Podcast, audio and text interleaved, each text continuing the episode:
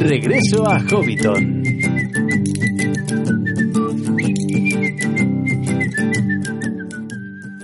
Saludos amigos hobbits y pueblos libres de la Tierra Media y bienvenidos a Regreso a Hobbiton, el podcast de la Sociedad Tolkien Española. Bienvenidos a este segundo programa de verano el mes pasado estuvimos pasándolo muy bien, divirtiéndonos muchísimo con un trivial de El Señor de los Anillos y Juego de Tronos. Seguramente muchos de vosotros lo hayáis escuchado. Nos lo pasamos fenomenal y vamos a ir retomando poco a poco nuestra rutina de programas más habituales de nuestro esquema, más del día a día, más de nuestra rutina mensual. Por eso os traemos un tema del que vamos a hablar eh, que es bastante curioso, la verdad, el derecho en Tolkien.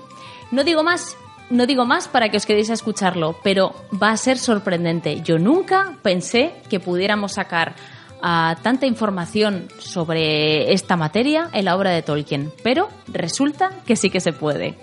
Después tendremos nuestra casa sede como siempre, acompañados por el Eder, le va a dar un toque de color a nuestro verano. También participará Balin con su píldora bibliográfica y quedaos hasta el final porque tendremos una entrevista muy chula sobre un escape room ambientado en la obra de Tolkien. No os lo perdáis porque además viene con un regalo especial para nuestros oyentes. Y hablando de regalos, no os olvidéis de participar en el concurso del Trivial. Todavía estáis a tiempo, no termina hasta finales de agosto y podéis ganar dos Mystery Minis monísimos que hemos recibido, uno del Señor de los Anillos y otro de Juego de Tronos.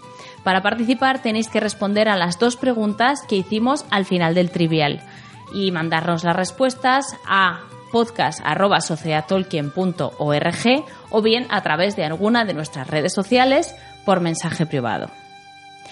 Vamos a comenzar el programa, pero antes os planteo, como siempre, un reto, una adivinanza, una pregunta sobre la obra de Tolkien. Y la pregunta esta vez es la siguiente. ¿Quiénes son los parientes de Bilbo que le dieron por muerto cuando se fue de aventuras a Erebor e intentaron quedarse con bolsón cerrado. Responderemos a esta pregunta cuando termine el programa. Mientras tanto, quedaos con nosotros a disfrutar de la Tierra Media.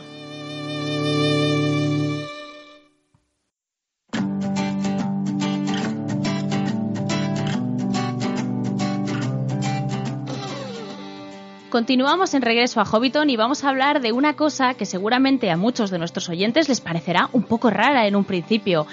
La ley y el derecho en la obra de Tolkien. Tolkien, mm, que sepamos, no sabía absolutamente nada de derecho, pero una cosa que sí sabía es que un mundo que subcreas tiene que ser lo más fiel posible para que te creas que estás en él. Y eso incluye todos los aspectos de la vida que nos podamos imaginar. De esa manera, Tolkien, sin darse cuenta, eh, de forma natural, hace que exista una especie de legislación en la Tierra Media, que existe aunque nosotros no la percibamos. ¿Quién es capaz de percibir este derecho, estas leyes, esta legislación en la Tierra Media? Pues seguramente un jurista. Y un jurista, un profesor de derecho, es quien nos acompaña hoy porque es el autor de un libro que precisamente trata estos temas, el derecho en la Tierra Media. José María Miranda está aquí con nosotros para hablarnos de este aspecto tan curioso del que seguramente muchos de nosotros no nos hayamos dado cuenta. José María, ¿qué tal? Bienvenido a Regreso a Hobbiton. Muy buenas, un gustazo estar hoy aquí con vosotros en un sitio tan agradable. Y nosotros nos alegramos de que hayas podido venir. Eh, la verdad es que, que, como he dicho antes, es un tema que a muchos de nuestros oyentes les parecerá curioso, pero cuando terminemos esta horita de programa, cuando hayamos rascado un poco más en la superficie, se darán cuenta de que realmente hay muchas, muchos datos y muchas cosas que podemos encontrar sobre tema de leyes y de derecho en la obra de Tolkien, en la Tierra Media. Bueno, José María, antes de nada me gustaría presentarte un poco y que la gente supiera que eres profesor de Derecho del Trabajo en la Universidad de Santiago de Compostela desde 2009 Eh, pero además, em, bueno, eh, has trabajado con un montón de universidades distintas, has estado en la Universidad de Lyon, eh, has participado en jornadas y másters en la Universidad de Oviedo, en la de Vigo, en la de Sevilla, en la Rey Juan Carlos de Madrid. has sido, pues eso, invitado en la Universidad de Lyon. También has estado de Erasmus, bueno, como profesor visitante de Erasmus en, en Lisboa bueno, en un montón de sitios. Veo que has trabajado eh, incluso... más que Gandalf. Sí, la verdad es que viajas más que Gandalf. Veo que has estado en todas partes y además, y con todo, te ha dado tiempo a escribir un libro sobre Tolkien.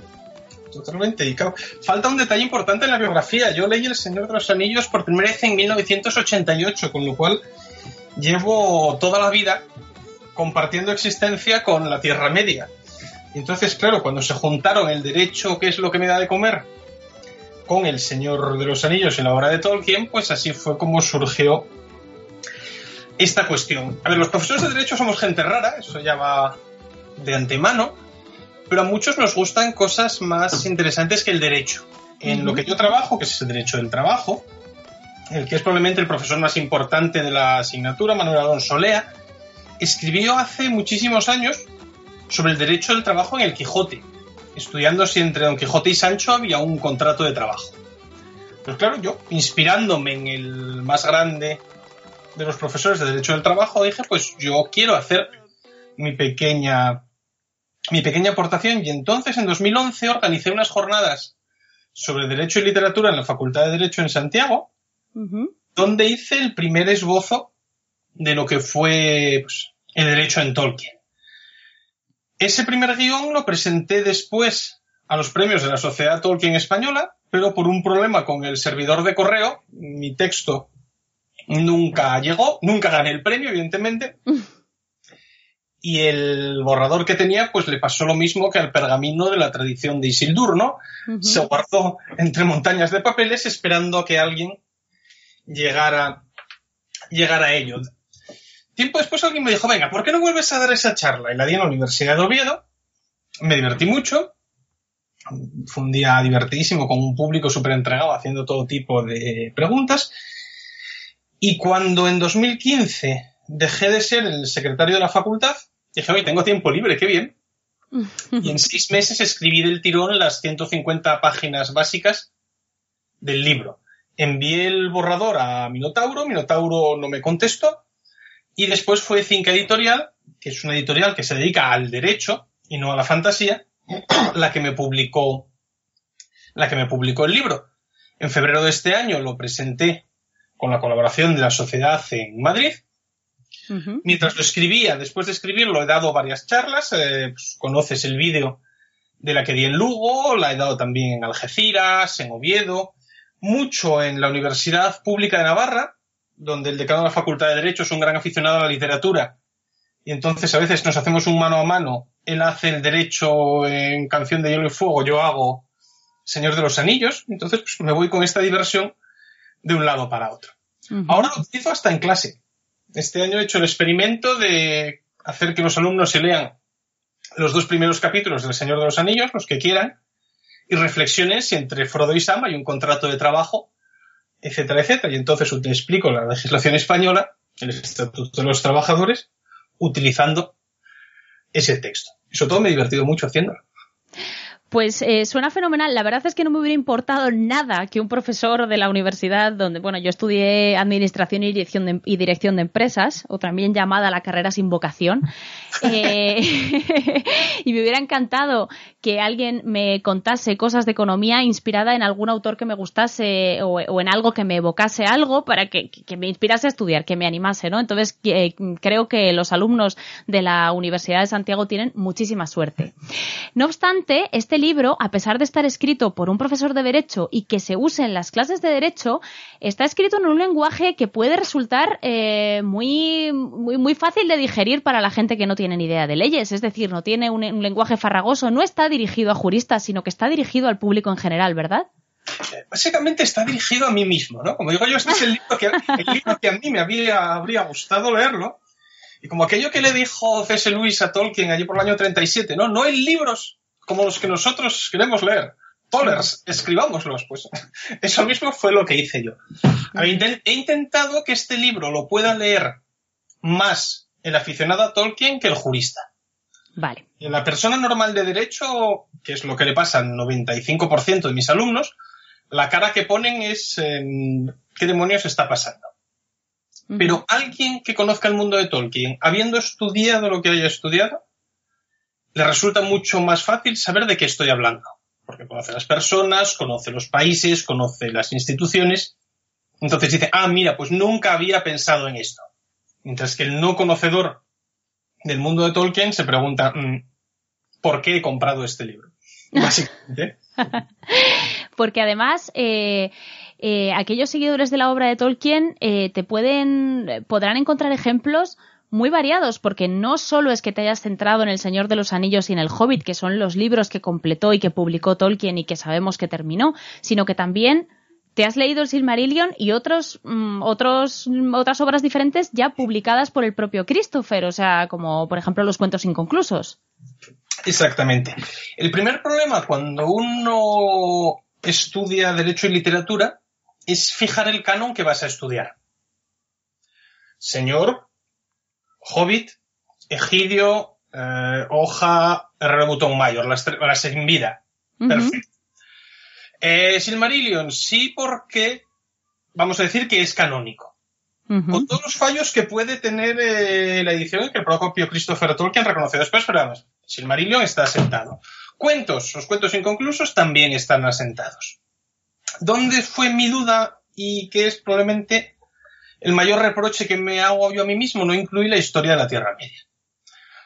La historia de la Tierra Media es absolutamente maravillosa, son 12 tomos colosales, pero son 12 tomos que no son coherentes entre ellos. Claro. Una recopilación de borradores, notas, etcétera, etcétera. Y entonces de ahí que examinar, uno, un texto que casi nadie ha leído. Yo mismo no me la he leído completa, la tengo pendiente todavía para terminar. Un texto que no es coherente. Y un texto de difícil, eh, difícil de conseguir. De ahí que entonces decidí que ese se iba a quedar fuera. Todo lo demás eh, canónico entró. Que no utilicé ni Hijos de Uri, ni Cuyervo, ni Roberando, ni el señor Bliss, ni Papá Noel. O sea, había cosas que se quedaron fuera. Pero en definitiva yo creo que puedo decir que la mayor parte de la obra de Tolkien, la, la creación estándar, la subcreación estándar, está en el libro. Y soy un gustazo volver a releérmelo todo, pero ahora ya con lupa y no simplemente disfrutando de la Tierra Media, sino buscando lo que yo quería encontrar. Muy bien. Eh, comentas mm, que en una entrevista que te hicieron, que te centraste en el derecho público porque eh, el de Tolkien es un mundo noble y sofisticado de caballeros, enanos y dragones y la gente no hace contratos. Pero, pero sí que es verdad que hay una excepción. Exactamente. Claro. La regla general es que la alta fantasía, y Tolkien es alta fantasía, ¿qué demonios? La gente tiene propósitos nobles. Nunca van al cuarto de baño. No tienen pensamientos mezquinos, están muy ocupados al mando del mundo. De ahí que entonces lo que aparezca sobre todo es lo que hacen los reyes, las decisiones, etcétera, etcétera. ¿Qué pasa? Los hobbits. El hobbit eh, no fue escrito ni siquiera conscientemente como la obra que nació en la Tierra Media, porque la Tierra Media no existía en ese momento sí que Tolkien reutilizó al escribir el Hobbit algunos de los nombres de su mundo que él estaba, que ni siquiera se llamaría el Silmarillion todavía. Elrond, por ejemplo. Necesito un nombre, lo cojo. Zas. Lo del autoplagio en Tolkien también daría mucho que hablar. Entonces el Hobbit está pensado como un libro para niños donde hay todo tipo de morcillas que son irreales y de ahí que aparezca el derecho privado en el Hobbit, mientras que en El Señor de los Anillos hecho después, o sea, nacido como secuela, pero que al final acaba haciendo del Hobbit una precuela forzada, pues eso no pasa. Contrato, claro, el contrato entre Bilbo y los enanos. Y es el contrato que yo utilizo para explicar en clase los elementos del contrato de trabajo. Si hay las partes, si hay capacidad, cuál es el objeto del contrato, etcétera, etcétera, y pongo a los estudiantes pues, a darle vueltas o a suicidarse directamente al respecto. Pero vamos, eh, los hobbits son la excepción al planteamiento jurídico de, de la Tierra Media, ya no digamos de Valinor. Son los únicos que hacen contratos, que hacen testamentos, que tienen eh, formalidades mucho más allá de lo que sería esperable en una, comillas, Edad Media, cierra comillas. Pues mira, si te parece, eh, vamos a hablar primero de otras razas y otros pueblos y volveremos después a los hobbits para centrarnos un poco más, ya que ellos son los que más ejemplos nos van a poder dar sobre todo este tema que estamos hablando. ¿Te parece bien? perfecto. Bien, eh, recientemente hemos abierto un, grupo de Telegram para que nuestros oyentes de Regreso a Hobbiton pudieran ponerse en contacto con nosotros y tener una relación más estrecha con ellos. A través de esta vía yo les he dado la oportunidad, les he dicho que esta tarde iba a grabar contigo y les he dado la oportunidad de que me trasladen sus dudas, sus preguntas, sus sugerencias sobre la entrevista. Entonces, me han llegado unas cuantas, tengo que decir que ha estado muy bien. Entonces, eh, pues directamente voy a, voy a saetearte a preguntas de nuestros oyentes. Mira, la primera, de hecho, es de una compañera de Regreso a Hobbiton, es de, Paula Erendis. Y bueno, ella es muy numenoreana, entonces eh, me, me, pidió que te preguntase sobre las legislaciones en Númenor. Eh, que tenía que, me dice, tenía que haber mucha en torno a la corona, según se ve en Aldarion y Erendis. Nuestros oyentes ya conocen este cuento porque hablamos de él. Sabemos que Aldarion era de la, de la línea de Elros, de la línea real. Erendis, sin embargo, pues aunque era una numenoreana, no era de la línea de Elros, por lo tanto vivía menos tiempo. Eh, al casarse con Aldarion se convirtió en reina, pero luego se divorciaron, una cosa muy curiosa, muy rara, ¿no? Entonces, bueno, ¿qué nos puedes contar eh, sobre este tema? Este es uno de los temas, vamos, centrándome en principio, dado que pregunta Erendis, pues que menos que hablar de las mujeres y el cetro de Númenor, es uno de los temas donde se pone manifiesto los desacordes, los desacuerdos que hay entre Señor de los Anillos y cuentos inconclusos. En los apéndices, en la cuenta de los años, sí, que se nos dice, Tarancalimé fue la primera reina fue entonces cuando se promulgó una, ley para la Casa Real, el mayor de los hijos del rey, cualquiera que fuera su sexo, recibiría el cetro. Eso lo dice la cuenta de los años. En cambio, en la línea de Elros, antes de que entremos en Aldarion y Erendis, dice, en su favor, estoy leyendo, no es que cita de memoria, en su favor Aldarion cambió la ley de sucesión para que la hija mayor de un rey pudiera sucederle si no tenía hijos varones. Eso no es lo mismo. En los apéndices está, está diciendo que el mayor de los hijos heredará, pero es que Aldarion y Erendis solo tuvieron una hija, en Calimé. Por lo tanto, estamos ante dos cuestiones distintas y lo correcto es lo que dice la línea de Elros. Hasta el cambio que impulsa Aldarion, las mujeres no podían heredar nunca el cetro en Númenor. No era simplemente que si había un varón heredara antes que ellas, como había sucedido en el caso de Silmarien, de la que luego van a descender todos los señores de Andunier y a través de ellos Elendil, etcétera, etcétera, Silmarien como hija mayor no había heredado a Tarelendil, sino que era Tarmeneldur, su hermano, el que había sucedido. ¿Qué sucede? Que llega este momento en que Aldarion se encuentra con que tiene una hija.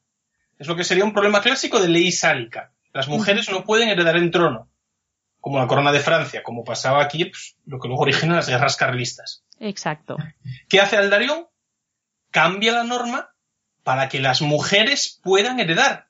no conocemos la norma tal y como está escrita, pero si después leemos en el resto de la línea de Elros y juntamos trozos con Aldarion y Erendis, vemos que lo que sucedió fue que se eliminó la prohibición de que las mujeres heredaran, heredaran el cetro. Y entonces ahí aparecen las que son las reinas gobernantes de, de Númenor, tres, y podríamos discutir si Tarmiriel fue la cuarta o no, con la usurpación de Arparazón, pero el hecho es que hubo tres mujeres que heredaron.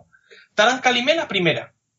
Y con Taran Kalimé además hubo otro problema adicional que mencionabas tú a propósito de casarse con la línea de Elros.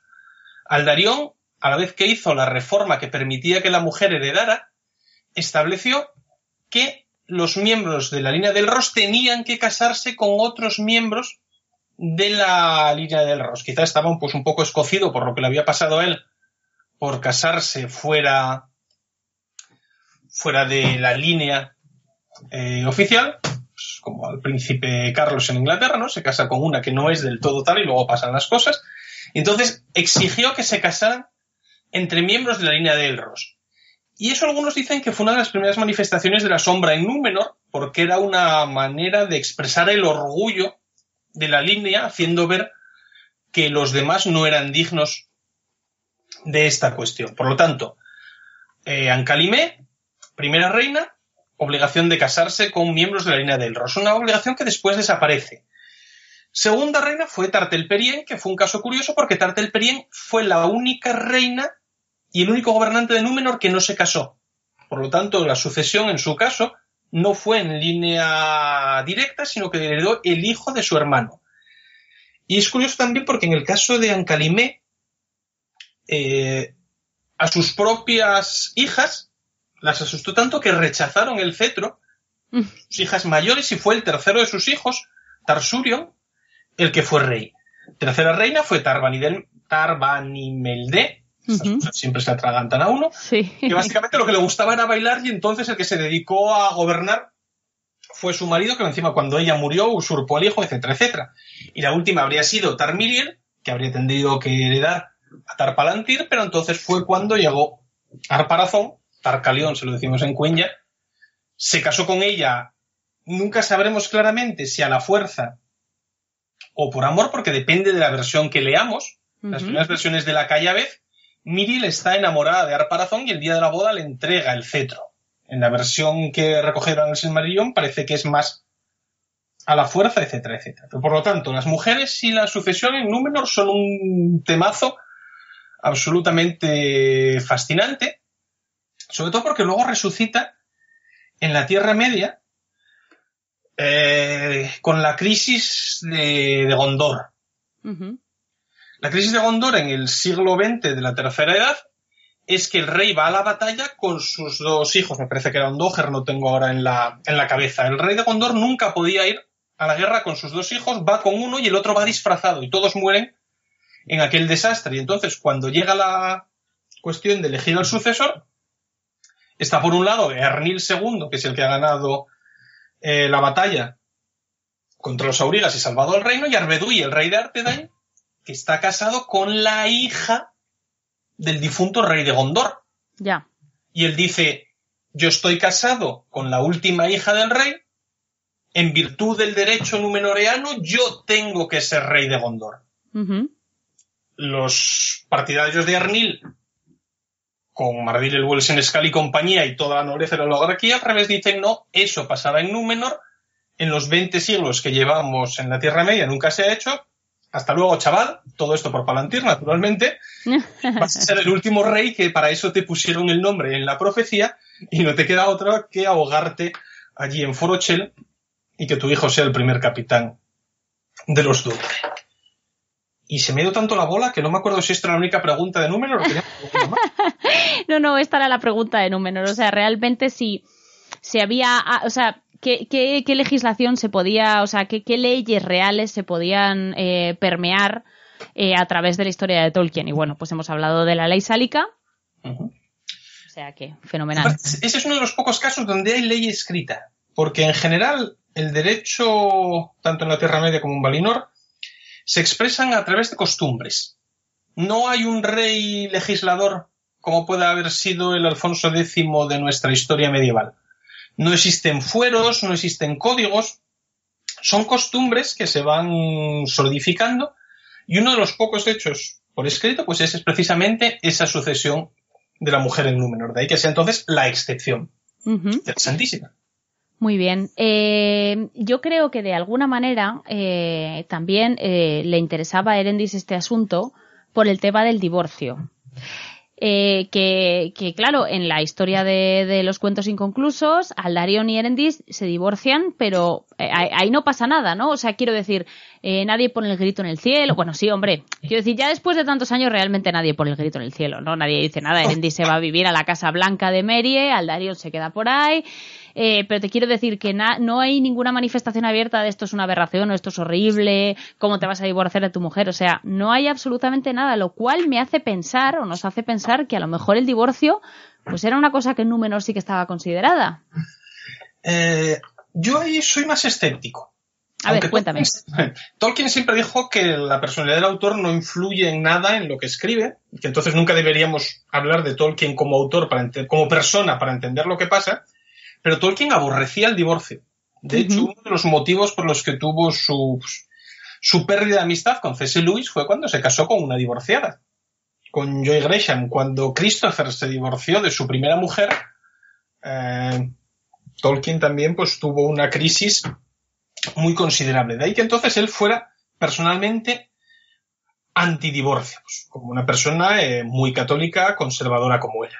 Claro, Alderion y Erendis no se llegan a divorciar, se quedan en la separación. Bueno, es verdad, es cierto que no hay ningún papel. Claro, claro, no hay la ruptura del vínculo, sino que simplemente lo que se rompe es la convivencia. Y eso sí que existía eh, entre la gente bien, por así decirlo, del mundo que Tolkien conocía. Sí que había separaciones de cuerpo que no de derecho. Y el caso, aparte de Aldarion y Erendis, es la extraña convivencia entre Galadriel y Celeborn. Mira, eso engancha precisamente con otra pregunta de una oyente, eh, Elena Wainiel, que nos ha preguntado, nos ha dicho, los elfos no se podían divorciar, ¿verdad? Aunque creo que es algo más religioso que civil. Claro, la pregunta es buenísima porque va precisamente esa distinción entre religión, moral y derecho. Eh, no está en el canon que yo utilizo, sino en la historia de la Tierra Media. Cuando los elfos despiertan en Cui vienen, a su lado ya tienen a sus esposas. Lo primero que ven es las estrellas y lo segundo sus esposas. Oiga, perdón, ¿cómo sus esposas? Claro, son sus compañeras. No son esposas en el término de hemos ido al registro y hemos firmado unos papeles, sino que la idea de la pareja y la familia en la Tierra Media y en Valinor son consustanciales a la existencia de la sociedad. ¿Qué es lo primero que hacen los Valar cuando llegan? Los Valar, que son por definición incorpóreos, se emparejan unos con otros. Sí. O sea, ahí nos está mandando Tolkien un, un mensaje de que la familia, según interpreto yo, es el elemento consustancial de la sociedad que encaja perfectamente con su mentalidad. Mangue y Barda no son Mangue y Barda, han escogido encarnarse como hombre y mujer, ser pareja, etcétera, etcétera. Luego está el borde de Ulmo, ¿no? Que es el típico cuñado este que no se empareja y está dando siempre la tabarra y tal, así está siempre de humor el tío. Pero ahí vemos que hay esa moral, y es naturalismo puro, de que la familia es una institución eh, sin la cual no puede haber sociedad. Y es curioso, por ejemplo, Tom Bombadil. Tom Bombadil es el sujeto más asocial, más ajurídico de toda la Tierra Media. No tiene reglas, él es el señor, él vive a lo que hace, pero sí tiene pareja. O sea, su único elemento convencional en Tom Bombadil es que está emparejado. Me parece que una mujer más joven que él, ¡ah, qué escándalo! y encima viene ahí en una cabaña en el bosque. Todo lo otro está fuera de Bombadil. Pero la existencia de que la vida en pareja va a ser el principio rector está ahí presente. De hecho, Bilbo y Frodo son anomalías por ser solteros. Los hobbits solteros son una cosa rarísima. Todos los demás se emparejan, tienen familias eh, muy abundantes, pero ellos dos son siempre mirados pues, con una cierta suspicacia por el hecho de ser esos extraños solterones. Y esa es una de las líneas que podemos encontrar en casi todas las civilizaciones, todas las razas que pueblan el mundo de Tolkien. La familia está ahí. La familia, vamos, en sentido absolutamente clásico, eh, monógama, etcétera, etcétera. Entonces, eh, en cuanto a Galadriel y Celeborn, que estabas comentándolo y te he interrumpido, entre ellos también existe una separación, según lo que nos estabas contando. Tienen una convivencia extraña. Ese momento en el que los echan de legión y él decide que por, con tal de no pasar por las tierras de los enanos se queda en casa como mil años y enfadado.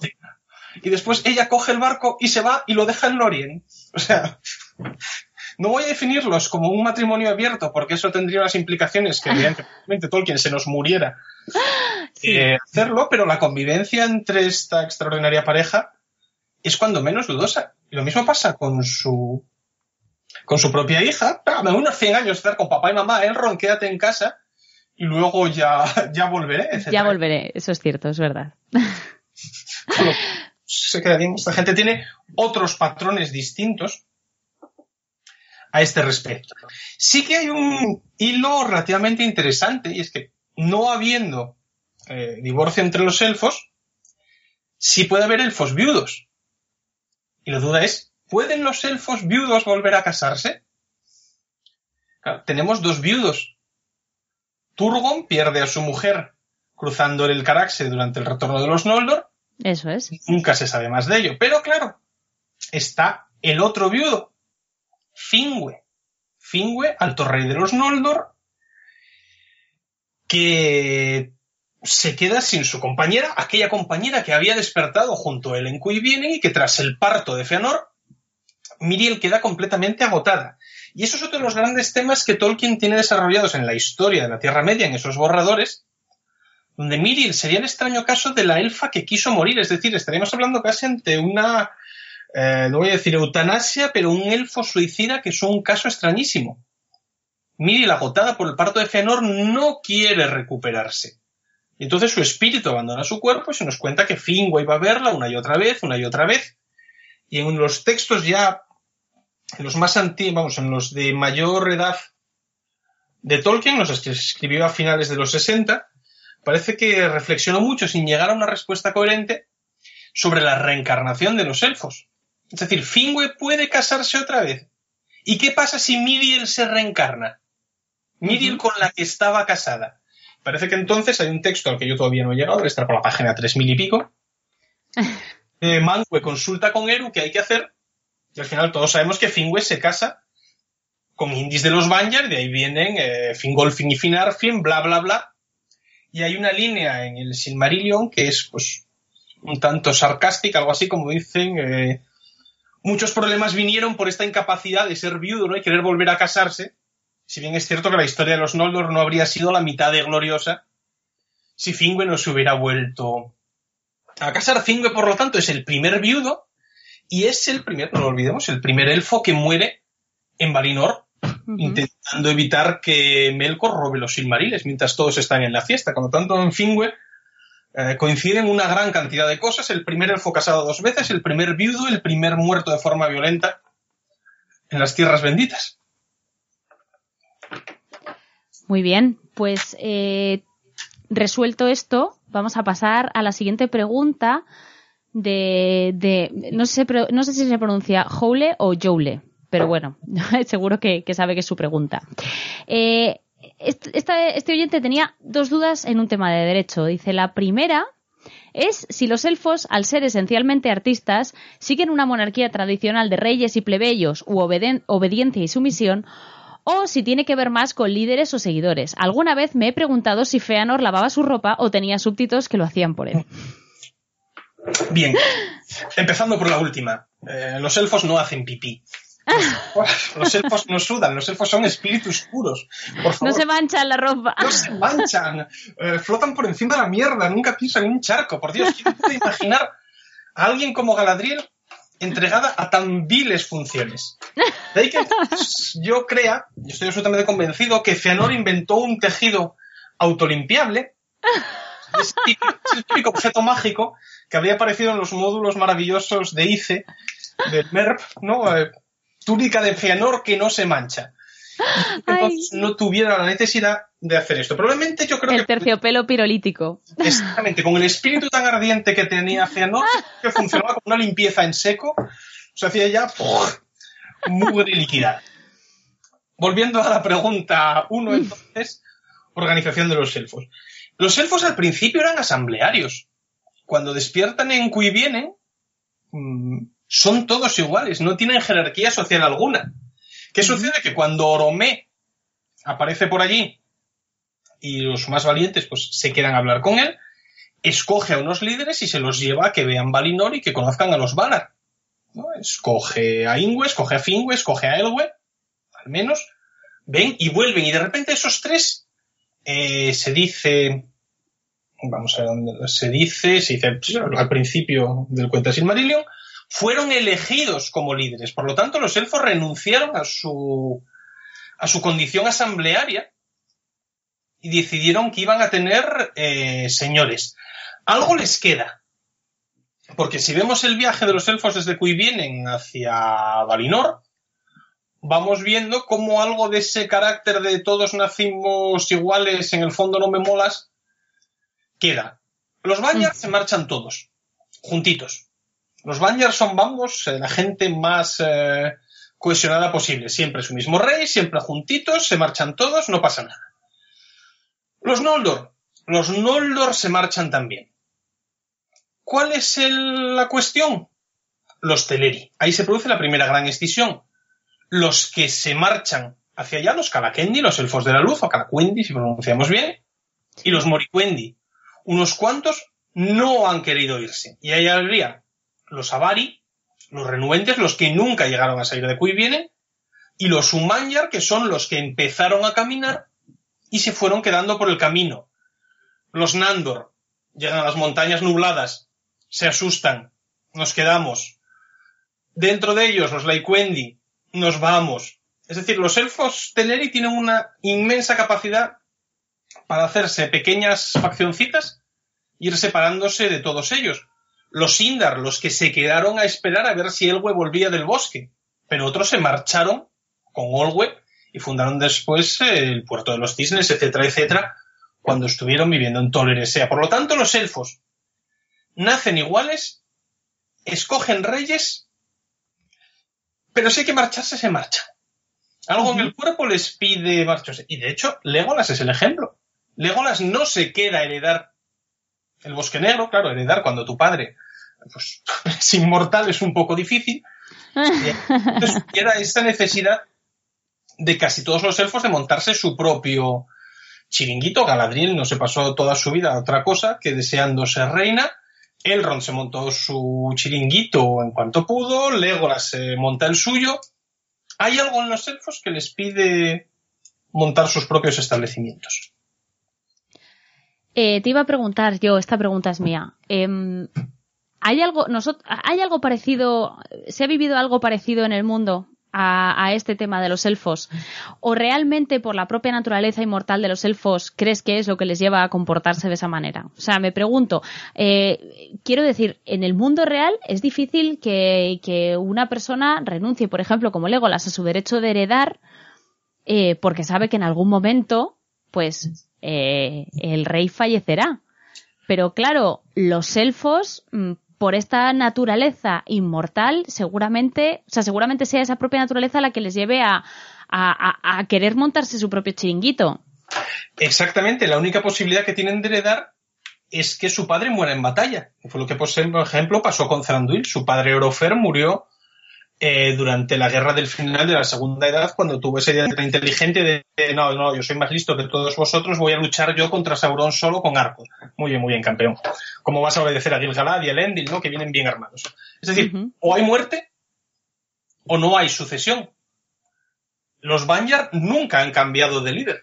Ingwe ha sido el líder eterno de los Banyar en Valinor.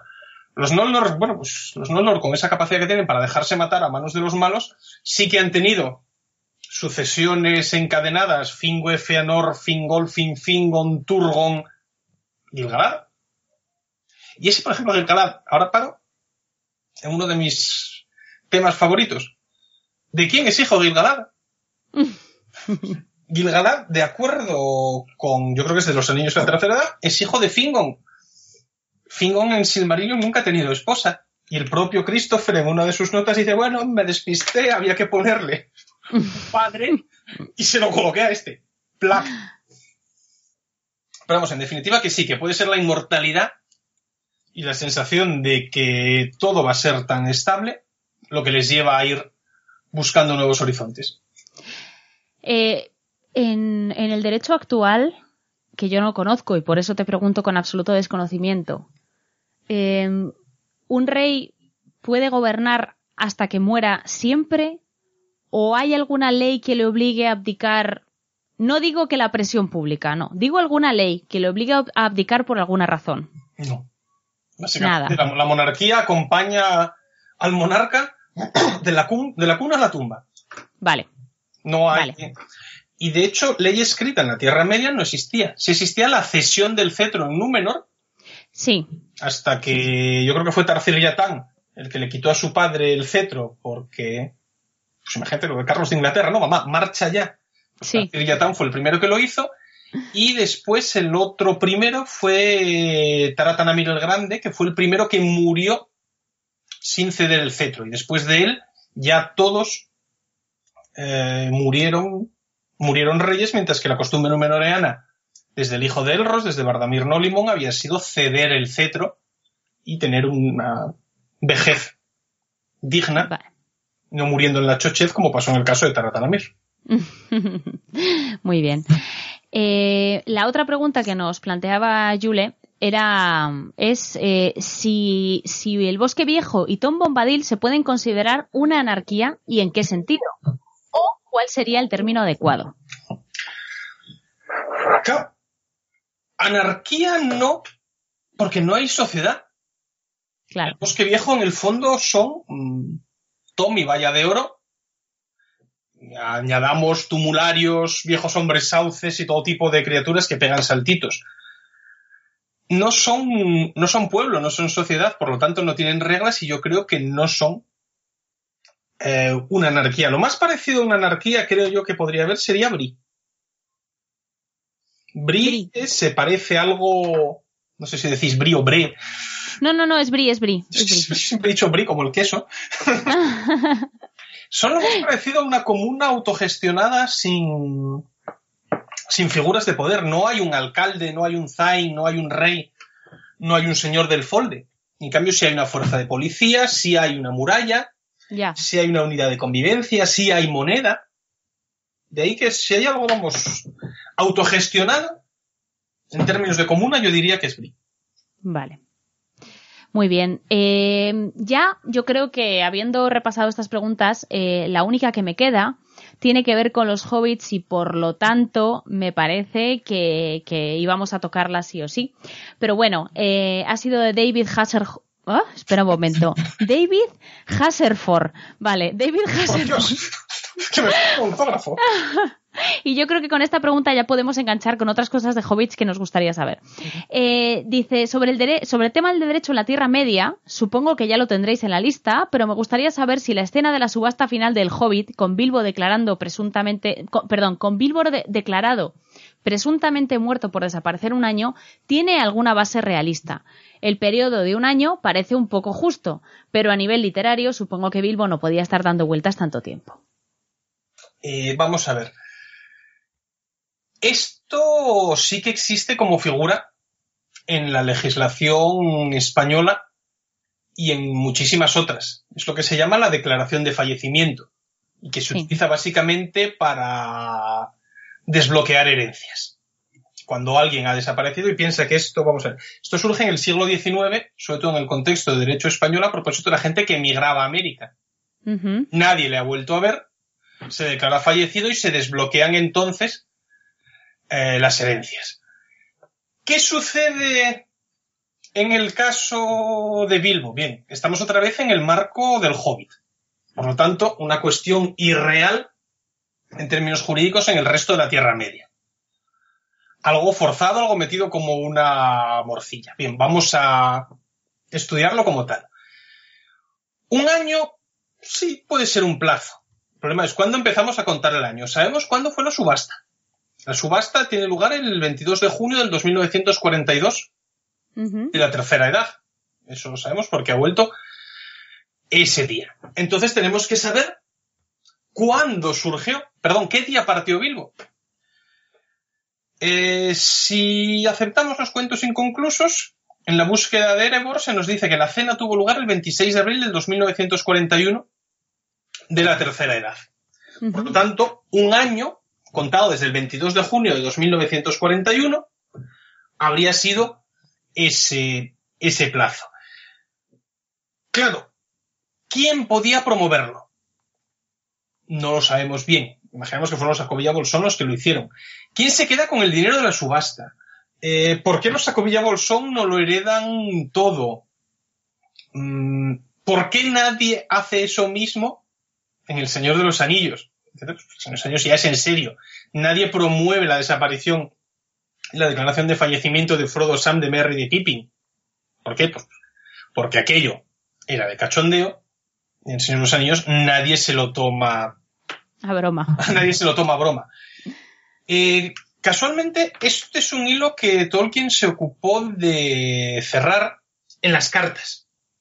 En las cartas yo siempre he dicho que hay una información tan colosal que podrían haber hecho unos apéndices 3, 4 y 5. Sí, sí, sí, sí. Y hay cosas que se pierden y uno dice, por favor, ¿cómo esto no puede estar en el canon y está en las cartas? Las cartas que las he utilizado mucho también para el, para el libro. Sam, cuando fue alcalde, eh, llevó a cabo una reforma y es la única legislación hobbit en texto escrito que conocemos y que no es consuetudinaria, que no es una costumbre. Y la leo para que veamos cómo era de pesado Sam cuando escribía derecho. Si algún habitante de la comarca se hace a la mar, en presencia de un testigo digno de crédito, con la expresa intención de no regresar, o en circunstancias que implican a las claras semejante intención, se considerará que renuncia a todos los títulos, derechos o propiedades antes tenidos u ocupados, y sus herederos entrarán en posesión de tales títulos, derechos o propiedades, como lo indica la costumbre establecida o por la voluntad y disposición de quien se han marchado, según pueda requerirlo el caso. Ay, Bien, esto es lo que en derecho se llama una ley de caso único. ¿Quién se hizo al mar en presencia de testigos? Bilbo y Frodo, nada más. Son los unos únicos hobbits que cumplieron esta ley. ¿Qué permitió esto? Que en lugar de quedar eternamente vacante la jefatura de la familia Bolsón, eh, un primo lejano de ellos, Punto Bolsón II, heredara, la, heredara el título porque del dinero no sabemos absolutamente nada. Toda la fortuna de Frodo se la quedó Sam, el típico caso chungo este de millonario al que cuida un matrimonio que al final hereda todo. Eso sería la versión creepy del Señor de los Anillos y no vamos a ahondar en ella. Por lo tanto, la declaración de fallecimiento es un préstamo del derecho moderno, aparece en el Hobbit, yo he leído una interpretación divertidísima y es que el final del Hobbit, por eso es historia de una ida y de una vuelta. Va a un monstruo y vuelve a otro monstruo. En este caso, la subasta, los señores Gorgo, Gorgo, Gorgo, Gorgo y Borgo, eh, Grab, Grab and Barrows, en la versión original, que son típico despacho inglés. Eh, curiosamente, eso es uno de los errores de traducción. En el Hobbit son Gorgo, Gorgo, Gorgo, y Borgo, pero en la fiesta de cumpleaños, Grab, Grab Barrows también están y son Cavada, Cavada y Madriguera. Es decir, cuando se tradujo el Hobbit, quedaron como Gorgo, Gorgo, Gorgo y Borgo por hacer el chiste, pero Cavada, Cavada y Madriguera sería más hobbítico, más referencia a ese excavar debajo de la colina donde se esconde el otro dragón malvado, los abogados, la subasta y los parientes, que es verdaderamente el enemigo final al que se enfrenta Bilbo cuando vuelve, cuando vuelve de su viaje. En definitiva, existe, pero es una paradoja, es una de esas morcillas del hobbit que lo hacen relativamente divertido en términos jurídicos. Muy bien.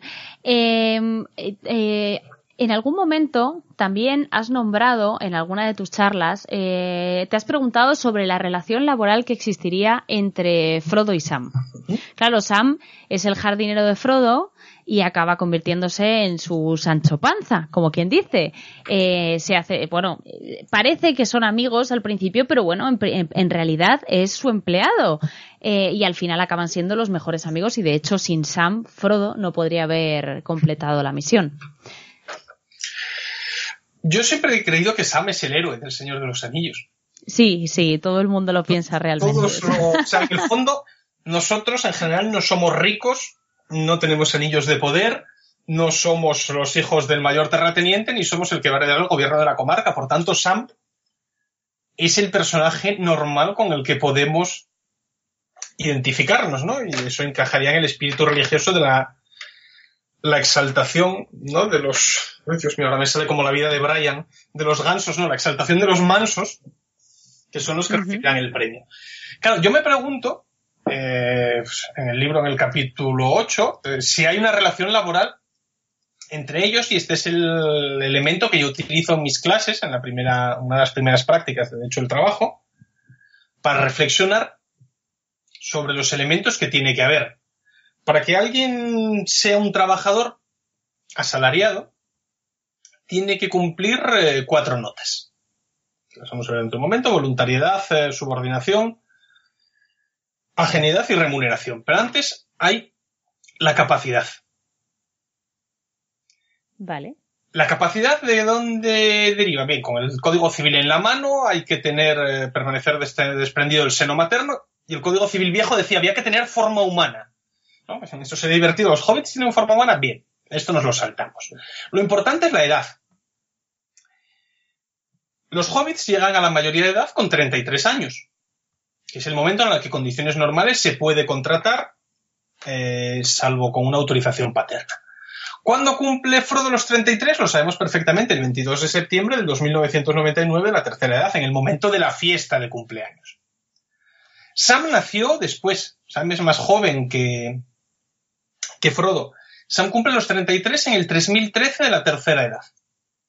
Por lo tanto, entre 3013 y el principio del libro, Sam tiene edad para ser contratado.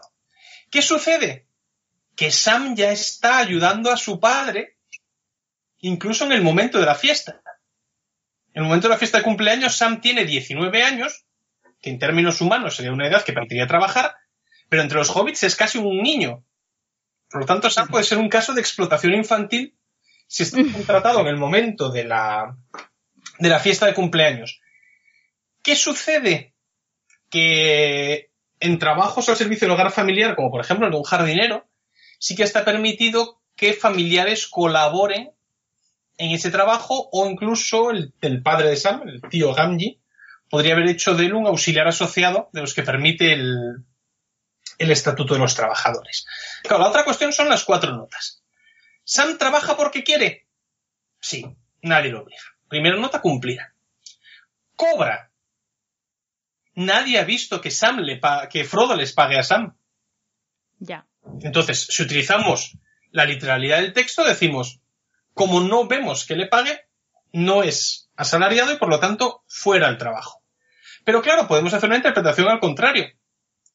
Hemos visto a Sam gastar. Sam se va de tabernas.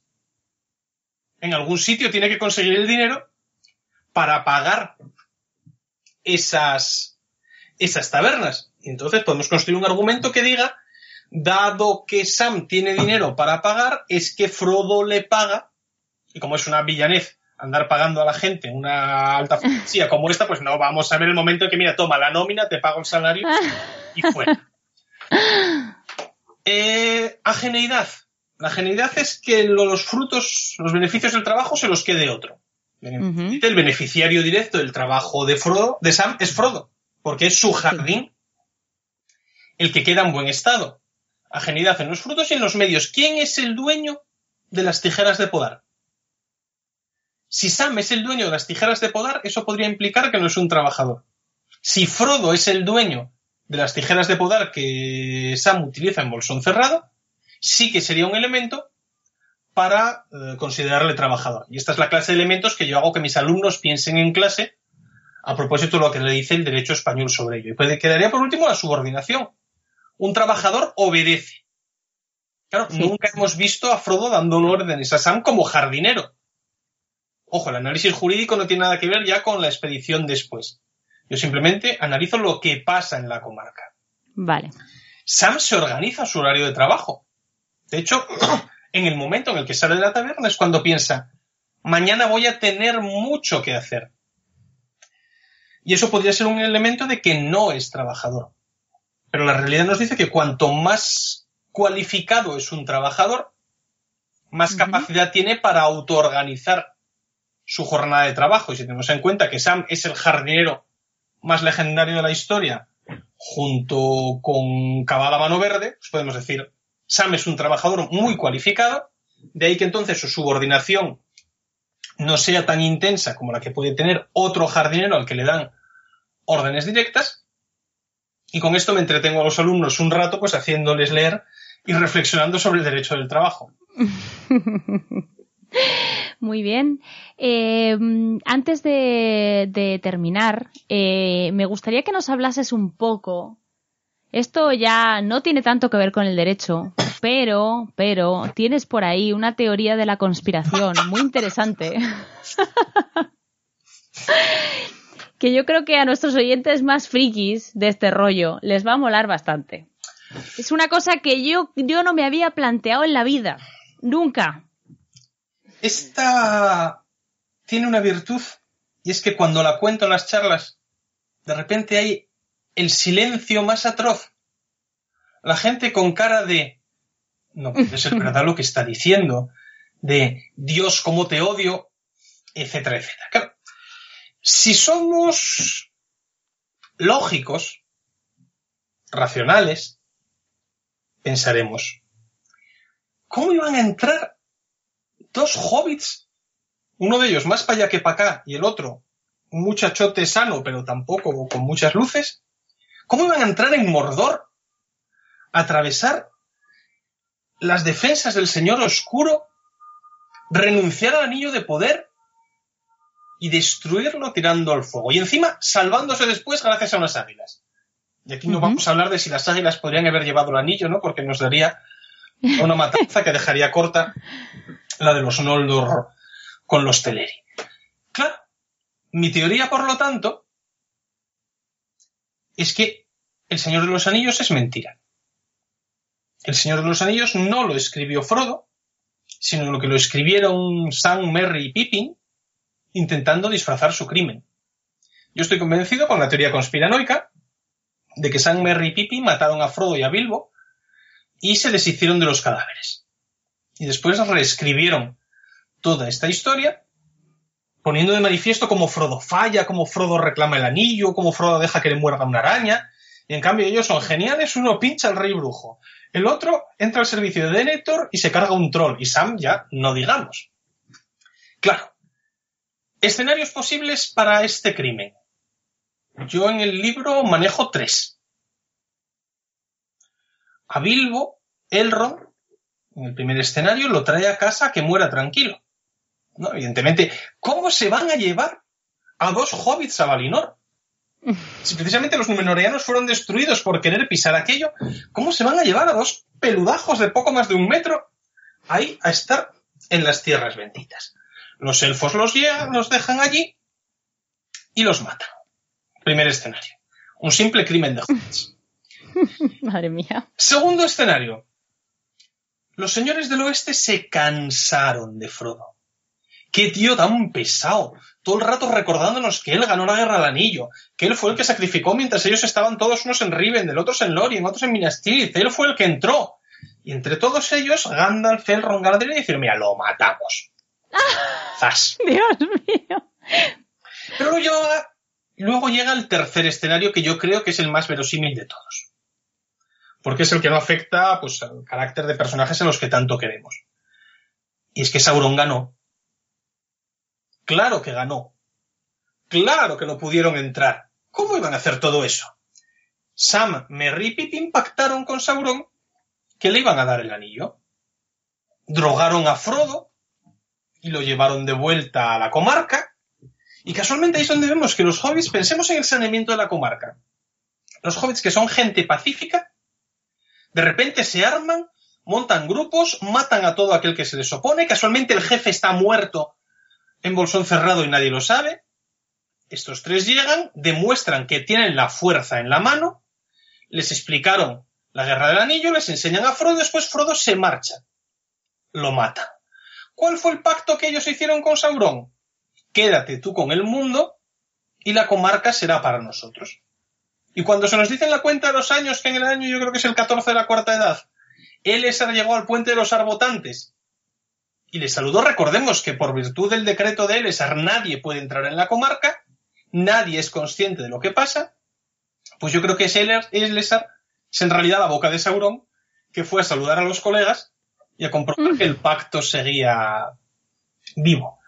Y en el fondo es que lo que sabemos del Señor de los Anillos es lo que Sam Gamgee nos contó. Y sabía que la historia la iba a tratar bien porque él la iba a escribir. Y esa es mi teoría conspiranoica del Señor de los Anillos. ¿Estás viva? Pausa dramática. Pausa dramática. Madre mía. Se nos cae un mito con esto.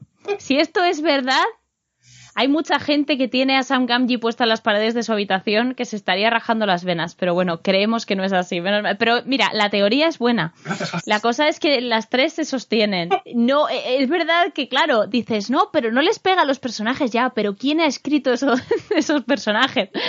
Está muy bien, la verdad es que está muy bien. Es para que nos dé un pasmo, ¿no? pero, pero, pero divertido es un rato. Yo creo que hay gente que está llorando. Sí, sí, vamos, eh, alumnos que han leído el libro han venido después en la graduación a echármelo en cara de por Dios, por tu culpa, nos has estropeado el libro, es lo peor que hay. Oye, una pregunta, José María. Eh, ¿Te costó ¿Te costó mucho publicar este libro o realmente tuvo buena aceptación desde el principio en la editorial? Vamos a ver, en Minotauro pues, tuve un no por silencio de más de nueve meses, no me hicieron ni caso. ¿Ni te contestaron siquiera? Eh, no me dijeron absolutamente nada, que me parece que es su práctica que hacen con borradores de todo tipo que les llegan. Si no les interesan, desaparecen. Eh, yo con Cinca tenía muy buena relación profesional por mi trabajo como profesor de Derecho del Trabajo. Y como ellos ya habían publicado un Derecho del Trabajo según Sancho Panza, Sí. Escrito por Gianni Loy, un amigo mío italiano, pues que es un gran conocedor del derecho del trabajo y del Quijote. Había un antecedente. Y como Luis Sastrón y Joaquín Sastrón, los editores que llevan Cinca, son personas que aman los libros, dijeron, mira, esto no encaja nada con lo que nosotros publicamos, pero nos parece que es un libro que ha sido escrito con tanta pasión que te, te vamos a dar la opción de hacerlo. Y ellos lo publicaron, lo distribuido, y estamos a punto de agotar la, primera edición. La primera edición. Estoy sí, contentísimo porque ellos no han perdido dinero editando el libro y estamos vendiendo más que los libros de derecho habituales. Fenomenal. Oye, pues nos alegramos muchísimo y nosotros vamos a hacer una pequeña contribución a la causa porque, como es habitual en Regreso a Hobbiton, siempre que un autor nos visita y nos habla de su libro, pues nosotros realizamos un sorteo entre nuestros oyentes. Así que, bueno, eh, que sepáis que al final de este programa daré las instrucciones para sortear un ejemplar del Derecho en Tolkien por José María Miranda. Y nada, para que estas pequeñas pinceladas que hemos dado, pues espero que os hayan eh, picado la curiosidad para que os acerquéis a este libro. El ganador, desde luego, lo recibirá en su casa y perfectamente podrá empezar a leerlo, pero para el resto es un libro bastante asequible. De hecho, en Amazon lo tienen, o sea que no es difícil de conseguir y no es un precio muy elevado. Verdad es que tiene, tiene muchas curiosidades y muchas cosas interesantes que si estáis estudiando Derecho o habéis estudiado Derecho seguramente os gustarán. Y si no habéis estudiado Derecho, pero adoráis El Señor de los Anillos y la obra de Tolkien, pues también lo podréis disfrutar mucho porque, como hemos comentado antes, es un libro escrito para la gente corriente, como quien dice, en el mejor sentido de la palabra. Y estaré encantado de filmarle el libro a, quien le toque en el sorteo. Es muy fácil localizarme en Twitter, donde solo me dedico a hablar de Tolkien, no de cosas serias. Y como voy dando charletas eh, por varios lugares, pues estaré absolutamente encantado de firmar ese ejemplar si es que alguien se presenta al sorteo y no se han desmayado después de esta, de esta entrevista. Se presentarán, seguro que se presentarán, pero te puedo decir por estadística que lo más probable es que le toque a alguien del otro lado del charco, porque suelen tener muchísima suerte y acaban llevándose un montón de cosas que siempre nosotros nos volvemos locos porque siempre que hacemos un sorteo de repente de México, digo, madre mía, y entonces el paquete tarda en llegar una eternidad. Los pobres nos preguntan, oye, lo mandaste, y sí, sí, lo mandamos, ya te llegará, ya te llegará. y llega tardísimo. En ese caso va a ser difícil la firma, pero bueno, si al final que lo acaba ganando vive, vive por aquí, por España, pues oye, que se acerque a cualquiera de las charlas de José María que se lo firma. Y nada, yo, yo por mi parte no tengo nada más que decir, más que muchísimas gracias por haber venido, me lo he pasado fenomenal. Nunca pensé, nunca pensé de verdad que el derecho pudiera ser tan interesante, tan divertido o que se pudiera aplicar tan directamente a algo que a mí personalmente me apasiona. Entonces te agradezco muchísimo que hayas venido a regreso a Hobbiton. Eh, esta es tu casa para siempre, ya lo sabes. Eh, nuestra puerta redonda permanece siempre abierta para todos los viajeros que quieran pasarse a saludar y a compartir con nosotros sus historias. El agradecimiento es mío porque me lo he pasado absolutamente pipa hablando de lo que me encanta y encima hablando con alguien que sabe de lo que estoy hablando, lo cual hace que el disfrute sea el triple. Si otro día volvéis a tener hueco, la cocina de la Tierra Media es uno de los temas que también me apasiona, o sea que me tenéis a vuestra entera disposición para hablar de comilonas de la Tierra Media. Uy, fenomenal. Pues te tomo la palabra porque hace tiempo hicimos un programa de gastronomía que gustó mucho y a mí me parece que una segunda parte lo completaría muy bien. Así que, si te parece, emplazamos otra charla. Absolutamente de acuerdo. Me tendréis aquí de vuelta cuando queráis. Perfecto, pues un abrazo enorme y que los Valar te guarden. Muchísimas gracias, otro para ti de vuelta. Hasta pronto.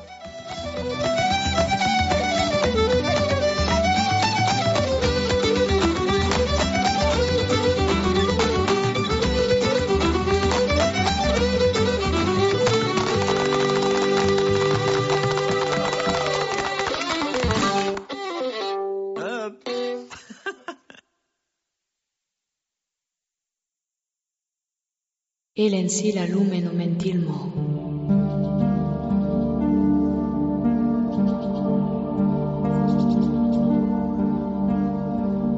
Hablar como los elfos.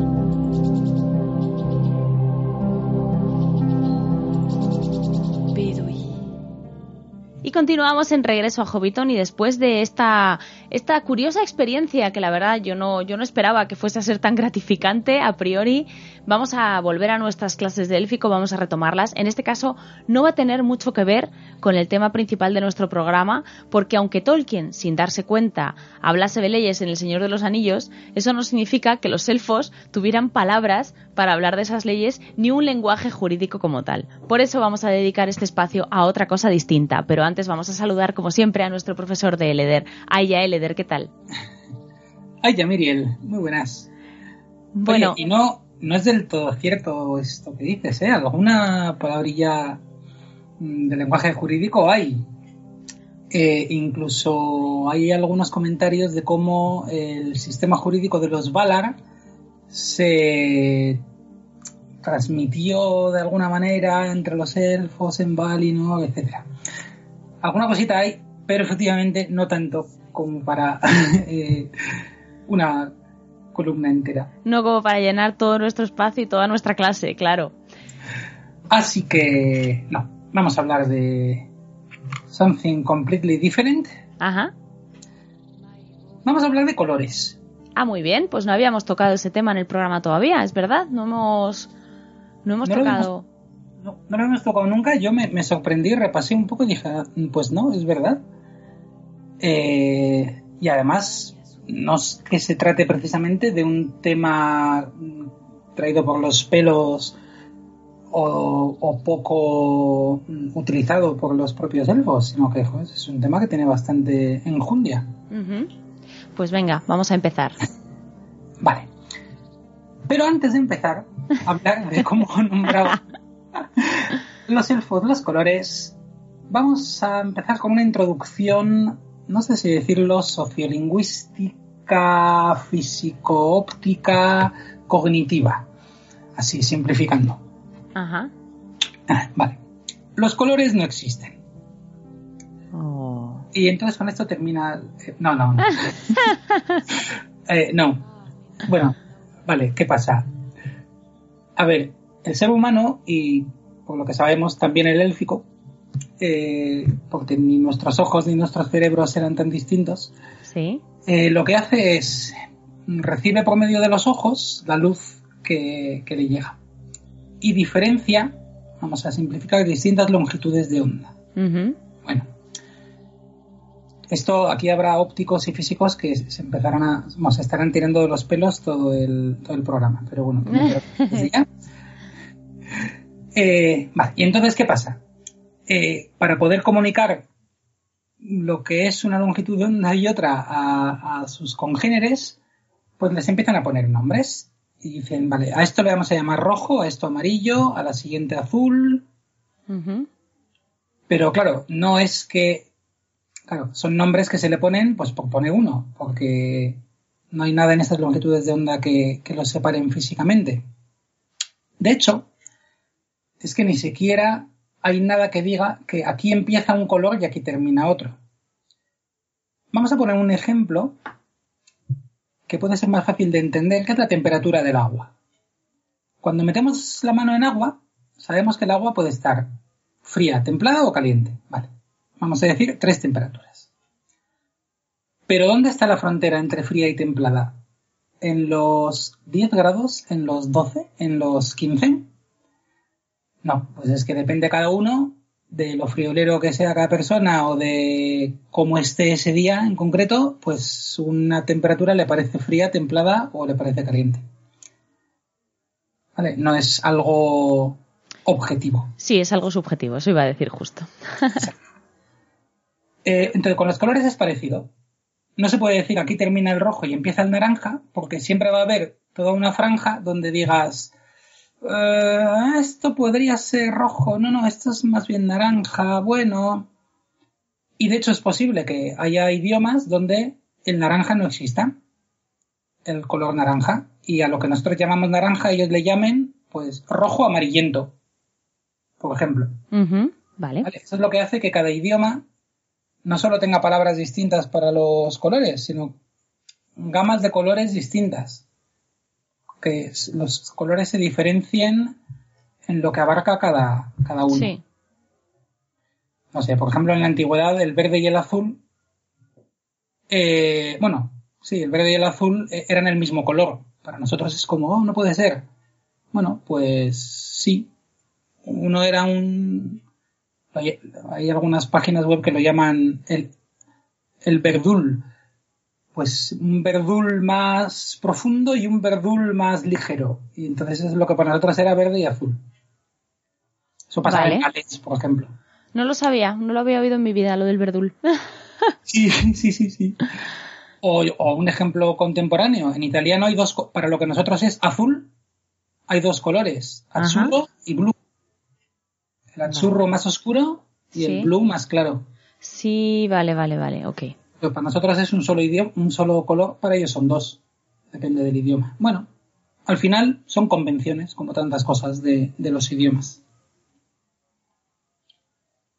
Y en élfico, seguro que alguno ya pensaba que nunca llegaríamos a ello. Pues ya, ya, ya llegamos, ya llegamos. Pues es verdad que Tolkien definía una gama de colores muy amplia y, y muy detallada, aunque realmente no muy distinta a, la habitual en nuestras lenguas, pero sí con un par de diferencias. Vamos a verla. Vale, la primera cosa curiosa es que las raíces de los colores en élfico son casi siempre, salvo un par de excepciones, la misma en Cueña y en Sindarin. Lo que significa que los, colo- o sea, que los primeros elfos ya definieron bien su gama de colores y luego posiblemente eso evolucionó al Cueña o al Sindarin, pero siendo más o menos la misma para los, para los dos.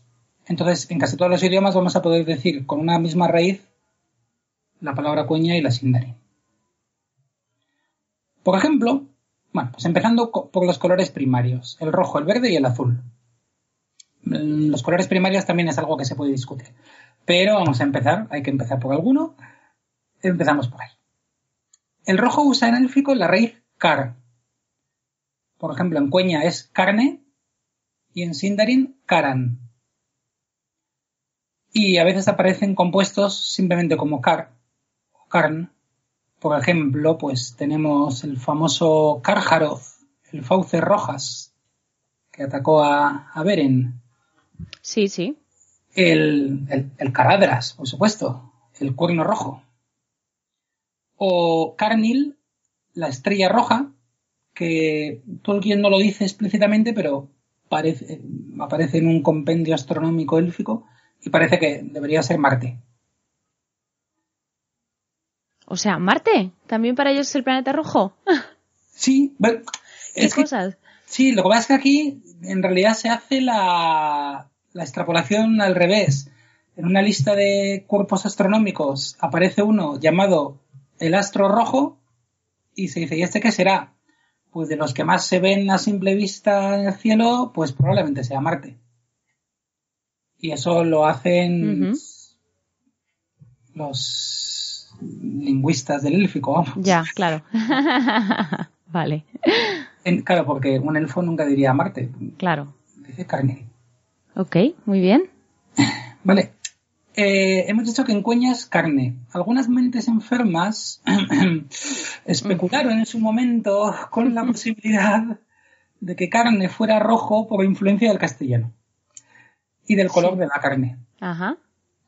Probablemente esto es demasiado suponer, pero bueno, si acaso a alguien se le ha ocurrido, pues queda ahí, que a otros se nos ha ocurrido antes. Digo, a algunos se les ha ocurrido antes. vale. Vale. Como curiosidad, y esto se va a repetir en casi todos los colores, los elfos Banyar, los que se quedaron en Valinor y decidieron pasar de todo, no usaban esta raíz, Sí. porque todos sus colores los tomaron de la lengua de los Valar. Entonces, en este caso, llamaban al rojo Nasar. Nasar. Vale. Vale, entonces, bueno, tenemos eso. Karan, alrededor de eso, para, para los elfos en general. Para el azul, pues también tenemos una raíz y dos palabras muy parecidas. Luine en Cueña y Luin en Sindari. Vale. Aquí también tenemos un caso muy típico, las Ered Luin, Eso estaba pensando yo. eh, las montañas azules. No tiene más misterio. Lo que quiere decir, chicos, que Ered es montaña. Ah, mm, realmente montañas. bueno, montañas, pero Mira, un día, cuando, conoces una palabra, pues ya. exacto. Un día podíamos recuperar para dar un repaso a. Es que estaba pensando que, jo, que tenemos oyentes que, claro, no se han oído los programas de los dos años y medio seguidos. mm, Que, hombre, es una pena, pero bueno, podemos entenderlo. Claro, es complicado, sí. Entonces, claro, que, que no han llegado a oír alguno de los programas primeros y que podíamos hacer alguna unidad de repaso. Pues sí, no estaría mal. Mm, Y se me ocurre, se me ocurrió el otro día que podíamos hacer una de repaso de los plurales en general eh, y que y recuperando unos materiales de hace tiempo, de los tiempos del IRC, que nuestros Ujú. oyentes más viejunos quizás recuerden, el canal Tierra Media y la, la Universidad Autónoma de Númenor y el programa El Plural Justo que hicimos un día ahí en una Sí. noche de estas locas, que fue muy divertido. Mm. Podemos, podemos, vamos a pensar. Muy bien. Bueno, la serie de Luin, vale, Luin azul. El lago Ailuin, por ejemplo. La estrella Luinil, que si Carnil es la estrella roja, Luinil es la estrella azul, quizás Neptuno, Quizás. puede ser. O la montaña donde se construyó Minas Tirith, que es Mindoluin. Eh, Mindon, alta torre, y Luin. Vale. Vale. Bueno, aquí como curiosidad, parece que también existía otro color azul pálido, que en, en- en Cueña en concreto, que era Sí. Helwa, Ajá. y bueno, y los Bañar para azul usaban Ulvan, Ulvan. Vale. tiene que ver. Que Ulvan luego en los primeros diccionarios de Cueña aparece que significa monstruo Ajá. y probablemente tampoco tenga nada que ver. sea simplemente pues dos palabras con las mismas letras, pero no... Pero que no son. Sí, no del mismo idioma, no significan lo mismo. Eso es. Vale. El caso de verde sí es curioso, porque aquí sí tenemos una raíz distinta en Sindarin y Cueña. Anda. Mm, Bueno, en Sindarin es Kalen o Galen. En, en composición Galen. Vale. Lo, Tolgalen, la isla verde, donde vivió, donde vivieron Beren y Lucien. Ajá. Kalenardon es la provincia verde, es la que después fue llamada Rohan. Es el nombre original de, de Rohan como provincia de, de Gondor. Sí. Vale, entonces Kalen o Galen. En Cueña se usaba Laika o Laikua. Vale. Por ejemplo, los elfos verdes eran los Laikuendi. Ujú. Bueno, pues eh, parece que antiguamente en Sindarin también se usaba Laika, eh, bueno, en concreto Laig, Ujú. eh, pero parece que en Sindarin esa raíz se quedó en eh, un uso poético. En un uso poético. Vale. Sí. Mientras que se popularizó Kalen o Galen, que parece que significaría luminoso, porque está relacionado con la raíz Kal, que es luz. Y bueno, pues no está muy claro por qué, pero esas cosas a veces también pasan en los idiomas. o en Tolkien, más concretamente. No, no, sí, sí, no, no, en Tolkien, pero porque Tolkien lo hacía porque sabe que pasa, ¿Qué pasa? en los idiomas de verdad, lo que pasa es que en- más tiempo. pero, pero sí, sí, esas cosas pasan. Vale. Bueno, y si tenemos esto del aire y lo verde, ¿os acordáis de cierto personaje? Es posible que alguno lo recuerde de una novela llamado Legolas Hoja Verde. Tú no eres, ¿eh? Bien. Bueno, pues, ¿qué significa Legolas? Bueno, no, pues no es tan fácil como parecía. Mm, No, vale, sí, a ver. Las es hoja. Y parece que golas quería decir follaje, conjunto de hojas. Un, un morfema colectivo, go, etcétera. Vale. Está ahí bien. Eh, pero si fuera Sindarin puro, como acabamos de decir, debería ser Laigolas. no Legolas. Legolas. Ya. Hay un diptongo que se monoptonga. ¿Por qué? Pues se cree que esta E es un dialectalismo silvano. Uf. Eh, se cree que, yo creo que no está mm, confirmado en ningún sitio, pero se cree que Thranduil se casó para afianzar su poder en el pueblo silvano, etcétera. Se casó con una silvana noble y entonces, pues lo que se cree es que esto no es Sindarin puro porque eh, es el Sindarin afectado por el antiguo idioma silvano que hizo que sea Legolas en vez de Laigolas. Legolas. ¿vale? Verde en silvano se diría Leg y no Laig, de la misma raíz porque al final son idiomas que todos vienen de la rama de los Teleri, pero pero bueno, bueno, es una hipótesis que a mí me gusta bastante y me parece también un buen ejemplo de cómo Tolkien es capaz de usar la, la sociolingüística y la dialectología. Eh, pero bueno, queda, queda ahí. Muy bien. Y bueno, los Banyar para el verde usaban Ezel, escrito con Z pero pronunciado con S sonora, Sí. Que es decir, que lo vemos por ejemplo en una palabra que es el que es la colina verde de Valinor, que es donde Yavanna plantó los dos árboles. Ah, qué bonito. El Ezelohar. Ujú. Así que, bueno, tenemos los tres colores primarios. Vale, partiendo de estos tres colores es posible obtener todos los demás. Juntando, quitando. Como, como cuando, o sea, con las palabras. No, no, no, no, me refiero físicamente. Ah, bueno, No, vale, vale. Es que claro, digo, digo, porque yo sé, porque lo sé que juntando todos esos colores puedes obtener el resto. Puedes obtener el, el naranja, el morado, eh, el verde, etc. Pero mm, pensaba que, col- que, que Tolkien lo había hecho igual con las palabras y estaba flipando. Sí, uf, no, no, hubiera sido muy guapo. Me estaba alucinada, en plan, ay Dios mío, ha mezclado palabras para que salgan colores. Sí, sí, no, pero, ojo, pero también hubiera sido una pena porque habríamos desperdiciado la oportunidad de tener nuevas palabras. Nuevas palabras, es verdad. Venga, Vamos. vamos a ver. Por ejemplo, el amarillo en Cueña se dice Malina y en, y en Sindarin Malen. Mm, vale, bueno, eh, Malina parece estar relacionado con el nombre del metal, el oro, es Malta. Sí. Por ejemplo, uno de los nombres de Laurelin es Malinalda, que es el árbol amarillo, Vale. dorado, ¿no? Digamos, Ujú. Laurelin. Y los Banyar decían Tulka.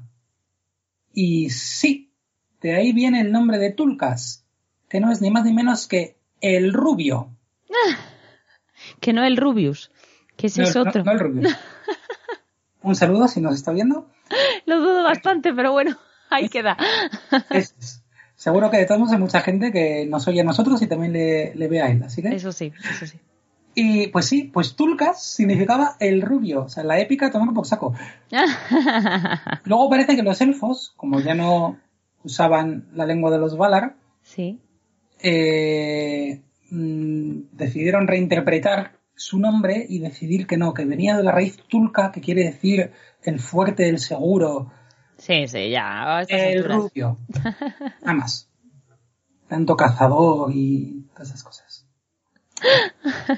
Bien. Vale, otro color secundario sería el naranja. La palabra cuña para este color es culuina. Para el color, porque la fruta tiene un nombre distinto. La fruta sería culuma. Mmm, qué rica. Sí, misma raíz, pero.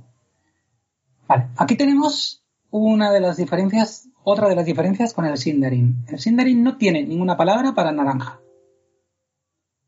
Que nosotros sepamos con lo que nos ha llegado hasta ahora, de Tolkien, etcétera. ¿Vale? Ya sabéis que de repente aparece eh, el garabato que Tolkien le escribió a su hijo cuando tenía tres años en Sí. un sobre de papillas y. No, papillas no son en sobre. Vale, bueno, o sea. vale, pero de lo que sabemos ahora no, no existe en Sindarin. En Sindarin se diría do- dorado, que nosotros diríamos, no es lo mismo. Bueno, va, pero tampoco es tan distinto. Vale, y de hecho, probablemente Kuluina también significa dorado, porque viene de una raíz protoélfica Kulu, que también significaba oro. Aunque Ah. luego se dejó de usar y pasó a usarse Malta. Vale. Entonces, bueno, más o menos. Y los Banyar no sabemos porque no tenían naranja. En ese caso no sabemos. Vale, es que es un idioma muy raro el Banyar, o sea, el de los elfos Banyar es muy complicado, o sea, se sabe muy poquito de ellos. Ya me parece alucinante que haya cosas, cuatro cosas, Sí. pero Sí, Pero se vamos. suele, se suele pensar que es como un cueña arcaico con préstamos de la lengua de los Valar. claro, Bueno, más o menos. Hombre, es que tiene sentido eso realmente. Sí. Vale, el color marrón, por ejemplo. Pues aquí tenemos en Sindarin Rosg, como en Rosgobel, que es donde vivía Radagast. Sí, Aquí en realidad esto es con RH, que yo no sé pronunciar, lo siento. Es una vibrante sorda que creo que los rusos y los galeses son capaces de pronunciar, yo no. Lo siento. Si alguien nos quiere mandar una trans- un, un audio de cómo se pronuncia, estaremos encantados. Vale, y luego también hay otra palabra que es baran, que, pero parece que esto es más bien el eh, pardo, ajá, más que marrón. Bueno, yo tampoco es que los distinga mucho. Y por ejemplo estaba el famoso río Pardo, que es el Baranduin, sí, que se llamaba Baranduin hasta que los hobbits lo convirtieron a Brandivino, vale. porque cada uno está lo que está, yo lo comprendo. Y bueno, y en Cueña Baran quiere decir Varne. O sea, se dice Varne, Varne, vale. es de la misma raíz. Bueno, el gris entiendo que lo conoceréis todos. Sí, O sea, los Sindar son los famosos elfos grises. Y su rey manto gris en Cueña era Sindacolo. Sinda. Ujú. Colo, manto, ahí sí no hay, no hay problema.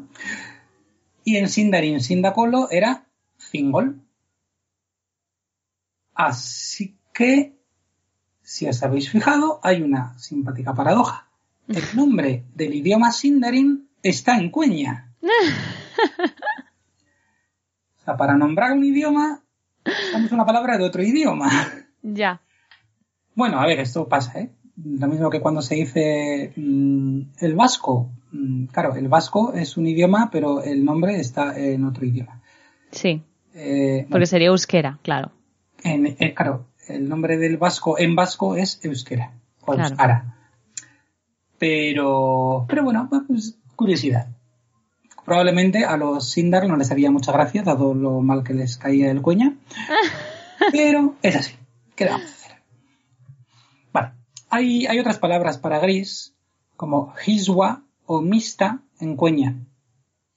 Hiswa en Sindarin es Hith, como en Hidlum, Sí, y Mista en Sindarin es Mith, como en el famoso nombre de Gandalf, el peregrino gris, Mithrandir. vale. Que de hecho, Ran es un verbo que quiere decir errar. Randir es el que erra, el que anda, Ujú. es el peregrino. Y Esto es un poco, esto es un poco complicado de entender, porque es verdad que si, que si tú lo lees por tu cuenta, parece que gris o sea, parece que para decir gris hay muchísimas palabras y hace un poco de lío. Eh, me imagino que esto será porque ellos distinguían entre diferentes tonos de gris que nosotros no. Eso puede ser, eso puede ser. Sí que es verdad que en este caso del gris en concreto, no nos, eh, Tolkien no nos lo, no nos lo ha dicho. No es que claro, si los, si en Cuenya tiene Sindar y también Hiswa, o sea, es que son dos palabras para gris y en, y en Sindarin también lo tienes, tienes Zin, ¿no? Que, o- eh, tres palabras. y- sí, eso es. Entonces me parece un poco raro. Yo creo, o sea, yo entiendo que es que ellos verían diferentes matices de gris que nosotros no vemos. Igual que, que nosotros distinguimos entre el rojo, el vermellón, el carmesí, no sé, ¿sabes? Que, Bueno, em, habla, habla por ti. Em, em. Igual que las mujeres distinguen entre el violeta, el morado y el lila, que se Eh, sí, distinguen, luego hablamos de eso.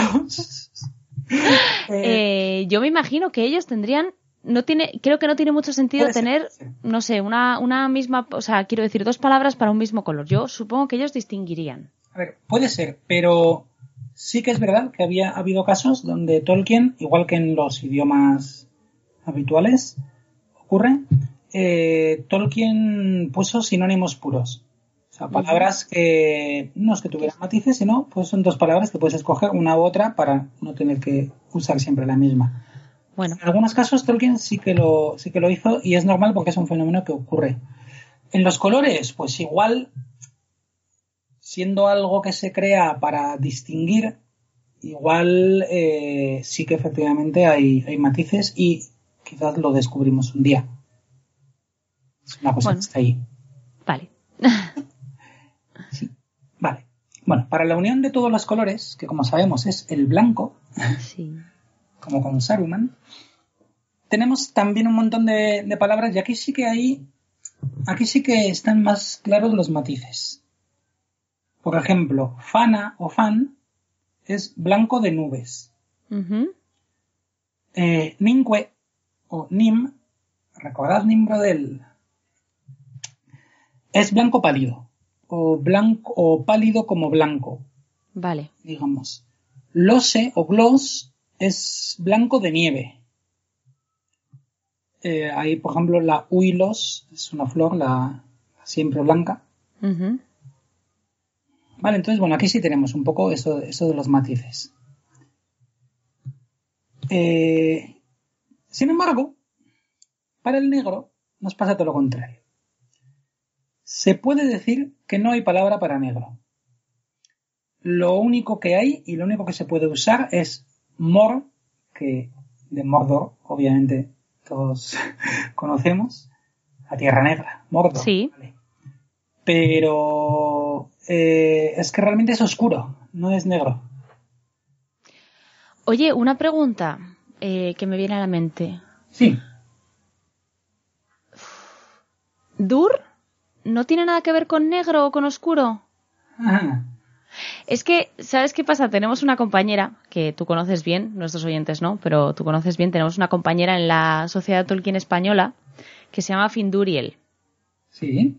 Ella siempre lo traduce, creo, igual estoy metiendo la pata, ya me pondrá Finduriel un comentario para corregirme, pero creo que ella lo traduce como dama de cabello oscuro.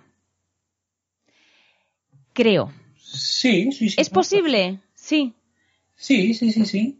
Eh, a ver, Dur lo único que tiene es que... Y bueno, y me acuerdo de Duriner también, que a Duriner le conoces tú, y yo creo que también era algo parecido. Creo que el Dur ahí, creo que era algo como negro, oscuro o alguna cosa así. Sí, Duriner era hombre de negro. Hombre de negro, literalmente. Eh, sí, a ver. Eh, sí, sí, o sea, Dur es, es oscuro. Es verdad que Tolkien eh, solía decir que era oscuro, con pero con implicaciones malvadas. Oscuro de mal. Oscuro de mal rollo, digamos. Por eso no, no se, us- o sea, se usaba, pues eso, para, para palabras como Guldur, que es hechicería, artes negras. Mm, Durthang, opresión oscura, o, o Baradur, claro, la torre oscura. O sea que realmente una cosa es lo que usa aquí de Mor, que es oscuro, pero en plan el color, y lo otro, Dur, es oscuro más bien como malo. Sí, así parece, ¿eh? Que, Así parece. Vamos a. Pero. No pasa nada, hacemos aquí un, breve- un minúsculo paréntesis y si cambiamos de opinión ya os lo pondremos en los comentarios de la explicación del audio. Vamos, o nos hacemos un programa entero nuevo solo para explicar. Ay, Dios mío, no. Yo una vez di una, una conferencia entera para hablar del sí y el no en élfico. ¿En serio? Sí, sí, sí, sí, vamos. Ay, Dios esas- vamos. Tú déjame que yo te, te monto una hora de, de hablar con cualquier cosa. Vale. Bueno, pues, pues sí, pero entonces, bueno, es curioso, no había palabra para el negro. Mm, Era oscuro. Entonces, cogías oscuro y ya está. Pues ya ves. Vale. Y igual que esto del negro, ¿había algún otro color que nosotros distinguimos y ellos no? Bueno, pues nosotros, por ejemplo, tenemos el morado o púrpura, Ujú. añil, etcétera, que para nosotros son tonos distintos. Para el inglés, por lo menos en la lengua común, solo, so- solo es purple, púrpura, digamos. Y para el élfico parece que ninguno. En todos los diccionarios y todas las cosas que tenemos no, no existe ninguno. Ajá. Quizás lo metían dentro del azul, o azul rojizo, o... Pero no tenemos ninguna palabra. Y tampoco para el rosa, para el pink en inglés. Oh. De hecho, es también problemático el nombre de la rosa como flor, porque si no podías decir, bueno, pues coges el nombre de la flor Sí. y ya está. Pues en Cueña, para decir rosa, había que decir florecilla. Rosille. No, parece que no había una palabra concreta. Y en Sindarin sí parece que hay un nombre, pero lo conocemos por una casualidad. Conocemos gracias a que Sam Gamgee y Rosita Koto le pusieron a su hija el nombre de Rosa, como la madre. Y Aragorn escribió una carta en Sindarin eh, pidiendo permiso para entrar en la comarca, porque recordáis que después del Señor de los Anillos, eh, el rey Aragorn mm, prohibió a los humanos entrar en la comarca eh, para que fuera gobernada solo por hobbits, etcétera. Sí. Eh, entonces él mismo pidió permiso al alcalde, a Sam, Sí. para entrar. Y eso fue con una carta en Sindarin, que es uno de los textos más largos que tenemos en Sindarin. Qué guay. Mm. Y él dice, y el rey estará agradado de ver a Sam, a qué tal, a Rosa y, alguno de los, y nombra a alguno de los hijos. Y ahí Vale. sabemos que Rosa se dice Meril. Meryl. Qué bonito. Pues es un nombre también. A lo mejor Meryl Streep se llama así porque sus padres eran unos frikis de Tolkien y ella no lo sabe. A lo mejor se llama Rosa, realmente. Sería una gran hipótesis. Estás un poco arriesgada, dado que creo que esta carta se publicó cuando nuestra gran actriz ya tenía unos cuantos años. Vale, es verdad, es cierto. Pero como hipótesis, Bueno, si alguno viviese en Estados Unidos o en algún país de lengua inglesa, de habla inglesa, y queréis poner a vuestra hija un nombre en élfico sin que sea cantoso, pues la llamáis Meryl y se llama Rosa. ya veis. No hace falta, no hace falta que le pongáis Arwen, que ya es un canteo. Que no, y, y- y que- Y empieza a haber muchas. Y dentro de poco ni se va a notar que es un nombre friki, porque. Sí, dentro de nada, sí. Exacto. Así que nada, pues bueno, esperamos que estas notas, por lo menos, a ver, podíamos haber profundizado bastante más, etcétera, pero bueno, esperamos que sea suficiente para que podáis dar un toque de color, jejeje, a vuestras creaciones en el FICO. Y Pues eh, muchas- Interesante. Sí, ha sido muy interesante. Muchísimas gracias, Eleder, por llenar de color nuestro, nuestro día. Eh, nada, ya sabéis que si tenéis alguna pregunta o alguna duda sobre élfico, nos, nos podéis contactar bien en los comentarios de iBox, aunque es cierto que, que Eleder esos los repasa menos a menudo, pero le tenéis en Twitter, que siempre responde, y ahora, desde hace muy poquito, tenemos un grupo de Telegram que es abierto, se llama Regreso a Hobbiton, nos podéis encontrar muy fácilmente. Y bueno, todo el mundo es bienvenido para charlar con nosotros, conocernos un poco más y si tenéis algunas dudas sobre élfico, pues el Eder también está ahí y puede responderlas. Exactamente, por ahí estamos. Así que nada, muchas gracias por tu clase y nos vemos pronto en Regreso a Hobbiton. Mm, Perfectamente. Pasadlo muy bien. Tenerato.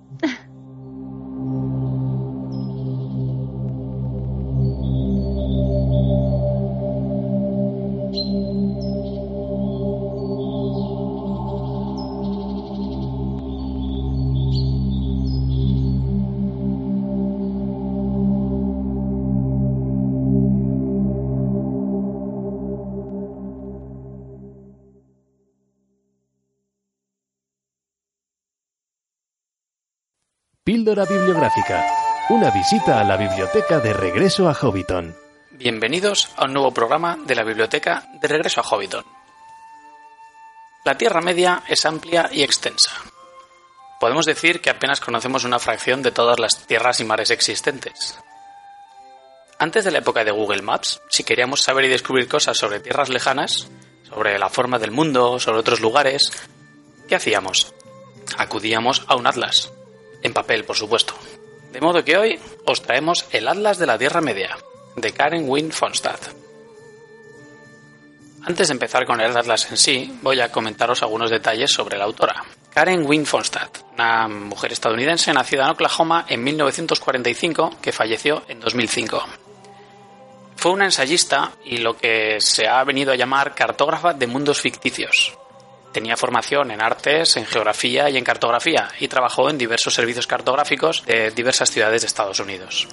Sobre todo es conocida por la publicación de varios libros de atlas de mundos fantásticos, como este de la Tierra Media, sobre todo relativos a la saga de Dragonlance y a otras sagas de fantasía de los años 70 y 80. Algunas notas sobre las ediciones y el formato de este atlas. Se editó originalmente en 1981 y hay una edición revisada de 1991 por parte de la propia autora, que incluye material e información procedente de los libros de la historia de la Tierra Media. Posteriormente fue reeditado en 2001. Un detalle importante es que esta edición revisada de 1991 se publicó antes de que se terminara de publicar la historia de la Tierra Media, de modo que los tres últimos volúmenes no habían salido todavía. Sin embargo, la autora afirmó haber tenido acceso a los borradores para realizar el trabajo de revisión. Las ediciones generalmente tienen unas 230 páginas, según exactamente cuál, en tapa dura y el papel suele ser siempre bastante grueso. En España la edición corrió a cargo de Timun Mas en 1993. Fue reeditada luego en el 95 y en el 99 con nueva portada y hay reediciones posteriores. Sin embargo, ahora mismo este libro es bastante difícil de conseguir. Hay también una edición del Circo de Lectores y la traducción corrió a cargo de Dolores Galard y José López Jara. Bueno, y vayamos ahora al contenido. ¿Qué hay en este libro? Me imagino que todo el mundo ha visto alguna vez un atlas o ha ojeado alguno. ¿Vale? De modo que el libro, la información está organizada por edades, desde los días antiguos hasta el final de la tercera edad. Luego incluye diversos mapas regionales y por último hay secciones completas centradas en el Hobbit y en el Señor de los Anillos. Termina con diversos mapas temáticos, apéndices y notas podemos encontrar cientos de planos de planta y alzado de lugares, de edificios, de fortalezas o de ciudades. Hay diagramas y mapas. Hay esquemas de batallas importantes, itinerarios en detalle con la cronología día a día de, diversos personajes, lugares destacados, fortalezas, bueno, un sinfín de información. Lo bueno de este mapa es que está tratado como si fuera un atlas de verdad. Entonces, todos los mapas, que están a dos colores, están dibujados de acuerdo a las reglas y convenciones de un atlas real. Para cada zona se tiene en cuenta la historia del terreno, la física, la geopolítica del momento y la geografía a una mayor escala. A partir de eso se trazan los mapas como en la cartografía real. Un pequeño problema que nos podemos encontrar es que según la edición y la, incluso la edición revisada de 1991, se ha acusado a este libro de que hay algunas incorrecciones o información que ya no es canónica o que ha sido contradecida posteriormente precisamente por la información aparecida en los últimos volúmenes de la historia de la Tierra Media. Generalmente son detalles, pero esas pequeñas, eh, digamos, incorrecciones están ahí. En resumen, para mí es un buen manual de referencia si bien con el tiempo puede haber perdido algo de exactitud y de vigencia, y la verdad es que se agradecería un lavado de cara a nivel estético. Pero sin duda es una obra destacada, aunque la información que hay, alguna de ella, ya digo que hay que cogerla con pinzas. En cualquier caso, una buena edición a vuestra biblioteca. Y hasta el próximo programa de la biblioteca de regreso a Hobbiton.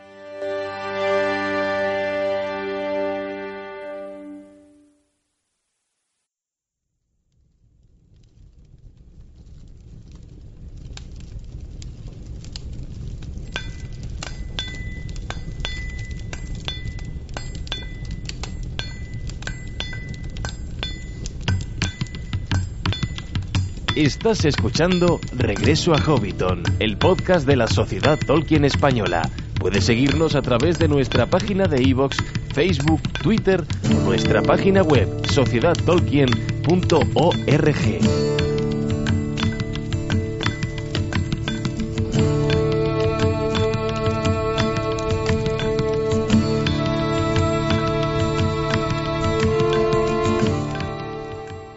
Continuamos en regreso a Hobbiton y os traemos eh, una sección muy especial. No sé si se convertirá en una sección fija porque no sé si esto dará para tanto. No sé en cuántos sitios se está haciendo algo así, pero hoy en regreso a Hobbiton vamos a hablar de escape rooms. Escape rooms, eh, ¿qué tiene que ver esto con Tolkien? Pues todo, porque hemos encontrado un escape room en Barcelona que está ambientado en la hora del profesor, nada más y nada menos que en las minas de los enanos. Jordi está aquí con nosotros y nos va a contar todo lo que necesitáis saber para animaros a participar en esta aventura. Jordi, bienvenido a Regreso a Hobbiton. Hola, ¿qué tal? ¿Qué tal? Un placer.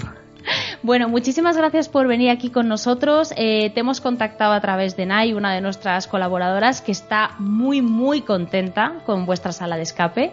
Eh, pero bueno, me parece que esto es algo ahora que está es muy popular, se ha puesto muy de moda.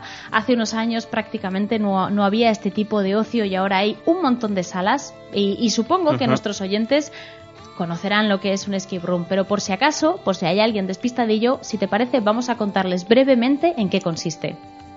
Claro, pues bueno, un, básicamente un escape room, un room escape es un juego de grupos donde los jugadores tienen que ir resolviendo enigmas para poder ir avanzando en un local físico y, pues, pues de diferentes tipos de enigmas y pues un poco lo que dices, ahora ya lleva mucho tiempo funcionando, entonces eh, hay mucha gente que está intentando innovar y hacer cosas muy chulas a nivel de ambientación o, de maneras de, de jugar. Es un juego de equipo sobre todo.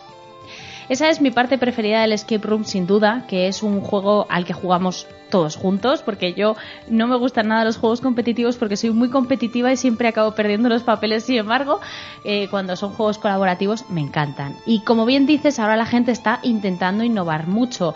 Eh, cuando empezó este tipo de ocio, pues básicamente era una habitación con una ambientación, con una historia y tú tenías que de alguna manera ir encontrando pistas para resolver un misterio o para conseguir salir de la habitación. Al principio había mucho candado y mucha llave, pero ahora todo esto se ha modernizado y se ha sofisticado. O sea, se ha hecho mucho más sofisticado. Eh, hay cosas alucinantes que la gente ni, ni, puede creer. Eh, pero sobre todo también se ha buscado más esmero. Ahora somos mucho más exigentes en el asunto de la ambientación. No todas las salas son iguales y el que tenga una ambientación especial pues será la que más nos llame la atención. Y en este caso, vosotros destacáis desde nuestro punto de vista, claro, como fans de la obra de Tolkien, porque vuestra sala, Barum Doom, está ambientada en la obra de Tolkien. Sí, así es. Bueno, hemos intentado recrear al, bueno, con, el mayor detalle que hemos podido las unas minas, unas minas de, de unos enanos y bueno, un poco lo que dices, se aleja del candado. hemos intentado que los jugadores tengan que, que eh, quizás eso lo hace un poquito difícil, pero lo que hemos intentado es que, que interactúen con el entorno, que jueguen con las luces, con los sonidos, con las sombras, con los cristales, con cosas que se iluminan, con la oscuridad, intentando un poco, pues eso, no romper la magia, pues motiendo algo digital o, un candado que, que, no, que no toque. Eso es una de las cosas que me dijo Nai. Bueno, Nai ha estado en vuestra sala, ya digo que salió muy, muy contenta. Y me dijo que una de las cosas que más le gustó es que no encontró nada que le sacase de la ambientación de Tolkien. Nada que ella pudiera recordarle algo vagamente moderno. Sí, bueno, al final es lo que hemos intentado. Eh, siempre digo lo mismo en las presentaciones de los juegos, que es cuando uno toca una temática especial para uno, Harry Potter o Tolkien, o, es muy fácil meter la gamba. Entonces hemos intentado hacer algo, pues eso, en el que nada desentone. Luego el tipo de juego te puede gustar más o menos porque saca un poco de lo habitual, de los números, de las letras, de los objetos escondidos. Hemos intentado hacer un juego que, en el que la creatividad de los jugadores es fundamental, entonces hay que pensar de una manera distinta. Eso nos lo ha hecho también más fácil a la hora de hacer los juegos, por, por lo que os decía, por lo que te decía, de jugar con, con sombras, con colores, con, con otro tipo de cosas y sobre todo mucha, mucha domótica para que todo sea automático. Qué bien. Eh, te voy a hacer una pregunta, la más importante para mí. ¿Por qué Tolkien? Jo, porque somos muy fans. Eh, y sí, sí, sí, eh, somos muy, muy fans. Y eso ha hecho que, que aparte de intentar hacer un juego, un Room Escape más, porque ya teníamos dos, hacer uno de Tolkien pues era eh, suena así como muy, muy cursi, pero un poco un, un, sueño. Porque queríamos que los jugadores cuando estuviesen dentro tuviesen sensación de estar dentro de, las minas de, de, los enanos. Todo es de piedra y eso hace pues que nosotros desde dentro pues estemos muy muy muy orgullosos de cómo hemos ido haciendo cada trocito del cada trocito del, del local. Muy bien, yo la verdad es que, eh, bueno, todavía no he ido a visitarlo, tengo eso pendiente, eh, pero he visto la página web y como la ambientación sea tan alucinante como la de la página, la verdad es que tiene que ser no, es, muy es, impresionante. Sí, nunca, nunca, nunca nos ponemos medallas, pero que estamos, estamos muy, muy, muy orgullosos de, de cómo ha quedado por, pues eso, porque tocas y es duro, no, te puedes subir a los diferentes, a los diferentes objetos que hay en la sala, que bueno, no lo vas a romper, impedimos a la gente que no se suba, pero que, que tenga las, pues eso, esa sensación de, de, de, minas, de enano. Y la gente pues lo disfruta y, y, y, y, la verdad es que estamos muy contentos. Qué bien. Bueno, no hemos dicho el nombre de, de vuestro escape room. Vosotros os llamáis Cinema Escape. Sí. Y, y, la sala concretamente se llama Barum Doom. No sé si tenéis otros juegos en activo ahora mismo. Sí, bueno, nosotros aquí en, porque el local está en Barcelona, eh, ¿Sí? nosotros fuimos de los primeros en montar en, en, España. Abrimos uno que es Habitación 73, que es un poco lo que tú decías al principio, un juego más de primera generación. Uh -huh. Números, letras, otro tipo de juegos. Ahí empezamos a jugar con cosas visuales que a la gente le sacaba un poco de lo habitual. Y la otra sala que tenemos es Tolok, que uh -huh. como fans del Señor de los Anillos, seguro que el hecho de que Galadriel, que es la persona que hace la presentación, pues os explica un poco el principio del juego, siempre mola también. Pues y sí. ahí, ahí ya indicaba un poco para dónde íbamos a ir. Y está ambientado en, en un templo maya, en una, como si fuese una peli de Indiana Jones. Y uh -huh. es, pues eso, un juego muy ambientado, con mecanismos. Y el tercero, pues es este, es Barundum, que está dentro de Cinema Escape, porque en el futuro habrá más cosillas de historias de cine. Y, y es, pues bueno, en este, pues hemos tirado un poquito a Tolkien con el mayor de los respetos. Muy bien, estupendo. Eh, bueno, pues, eh, ¿qué más cosas os quería comentar yo? Bueno, eh, creo que unos amigos nuestros de la Sociedad Tolkien Española han estado hace poco y me parece Sí. que no lo hicieron nada mal porque Sí. estaban bastante contentos. ¿Consiguieron resolverlo entonces? Bueno, ha venido, ha venido bastante gente de la sociedad de la sociedad Tolkien. Claro. Que yo recuerde, creo que tres o cuatro equipos. Y sí, pero vuelvo a lo mismo, que, que cuando, cuando hacemos cuando uno toca un, una temática un poquito especial, nosotros es como mucha más responsabilidad. Y si viene alguien, pues nos viene mucha gente disfrazada. Entonces ya sabes que es gente que, que es más complicado o es más fácil defraudar. Y, y, pues con Sociedad Tolkien pues nos pasó un poco igual. Recuerdo que no habían jugado a muchos y eso sí que era un hándicap bastante negativo, pero lo hicieron, lo hicieron bien, lo hicieron bien, sí. Sí, sí, sí. Eh, la sala tiene cierta dificultad si no has hecho Sí. muchos escape room. Vale. Sí, sí, sí, no, no es una sala familiar, es quizás es nuestro punto débil, porque joder, es que hay gente que empieza a ser muy profesional y imagínate que vienes de Valencia a jugar y en media hora estás fuera y eso no puede ser. Entonces, Claro. Hemos intentado hacer un juego, no por imposible o por mal enlazado, pero que tengas que usar la creatividad, el trabajo en equipo y eso es lo que más cuesta y me uno como jugador. Entonces, es una sala complicada. Los, los mejores equipos de todas formas son que han venido a jugar eh, solamente llevan eh, llevaban do- dos o tres salas. Había gente que incluso dentro del equipo que no había jugado a ninguna. Hicieron el- son los dos, los dos equipos con mejor tiempo. Es decir, no es necesario, pero siempre ayuda el tener el tener algún algún bagaje. Y pues lo que sí que no está muy muy muy pensado es para niños, no por la temática de terror que no tiene Sí. nada de susto, sino un poco por la por la dificultad. Es quizás es un juego para adultos en este sentido. Muy bien. Eh, la sala dura un poquito más, o sea, el tiempo para resolverla por esta dificultad es un poquito más de lo normal. Lo habitual en una Sí. sala de escape son 60, Son 60, minutos. sí. Teníamos un poquito de miedo de ponerle más minutos porque al final eh, pues acabas mentalmente un poquito más, más cansado.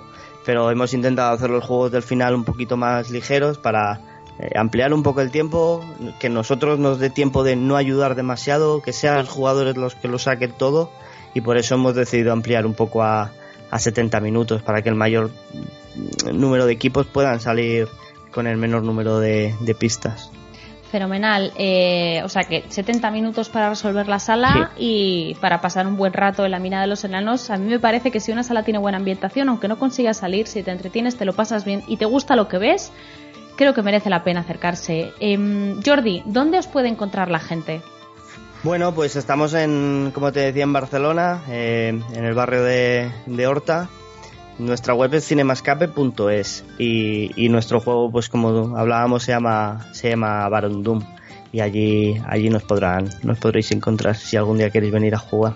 Fenomenal. Yo animo a los que vivís en Barcelona o a los que vais a ir de visita y sois aficionados a los escape room y a Tolkien que no os lo perdáis porque de verdad que aunque yo no puedo hablar por mi experiencia, eh, Nai me ha contado maravillas y ella sí tiene mucha experiencia. O sea, Nai ha hecho muchos escapes y la verdad es que le gustó un montón. Eh, yo voy a dejar eh, aquí en la descripción del, del programa eh, voy a dejar la, el contacto, o sea, el link de la página web para que no, no, haya pérdida. Pero es que además nuestros amigos de Barum Doom han sido tan sumamente generosos que quieren eh, regalar a nuestros oyentes eh, un código de descuento por si os queréis animar a hacer la sala, pues que os salga un poquito mejor. Sí, bueno, también eh, un poco lo que hablábamos, eh, nos, has hecho, nos habéis hecho siempre mucha compañía mientras hacíamos la obra y, y que menos también que devolver un poquito de esto para, para pues eso, para, para el resto de el resto de personas que escuchen el, el programa. Sí, hay, hay una a la hora de hacer la reserva, en el caso de que alguien decida hacerla, hay un apartado que pone aplicar cupón descuento. Uh -huh. Si ahí pones Hobbiton, pues, pues os aplicará un descuento bastante cañero eh, y en principio pues lo Pero... dejaremos bastante bastante tiempo bastante tiempo abierto. Fenomenal. Y espero que la gente que si decide a, a venir a, a, visitarnos, pues que se lo pase, que se lo pase, pues también como tu compañera. Genial. Oye, pues Jordi, eh, no te robo más tiempo porque no, sé que tienes grupos ahora. Que va, que va. Ha sido un, ha sido un placer. Como, como te decía al principio, nos, nos habéis hecho siempre mucha compañía mientras hacíamos la obra y, y, para nosotros es, es un muy muy muy un honor muy muy muy grande el poder entrar en, en, vuestro programa y ocupar un ratito de vuestro tiempo. Muchísimas gracias por pasarte, estamos encantados. Eh, regreso a Hobbiton es vuestra casa y nosotros procuraremos ir todos, todos los del equipo tenemos intención de pasar por allí y conoceros en persona y daros un abrazo. Pues ya sabéis que estáis invitadísimos. Ha sido muy un placer. Bien. Igualmente, que los Valar te guarden. Gracias.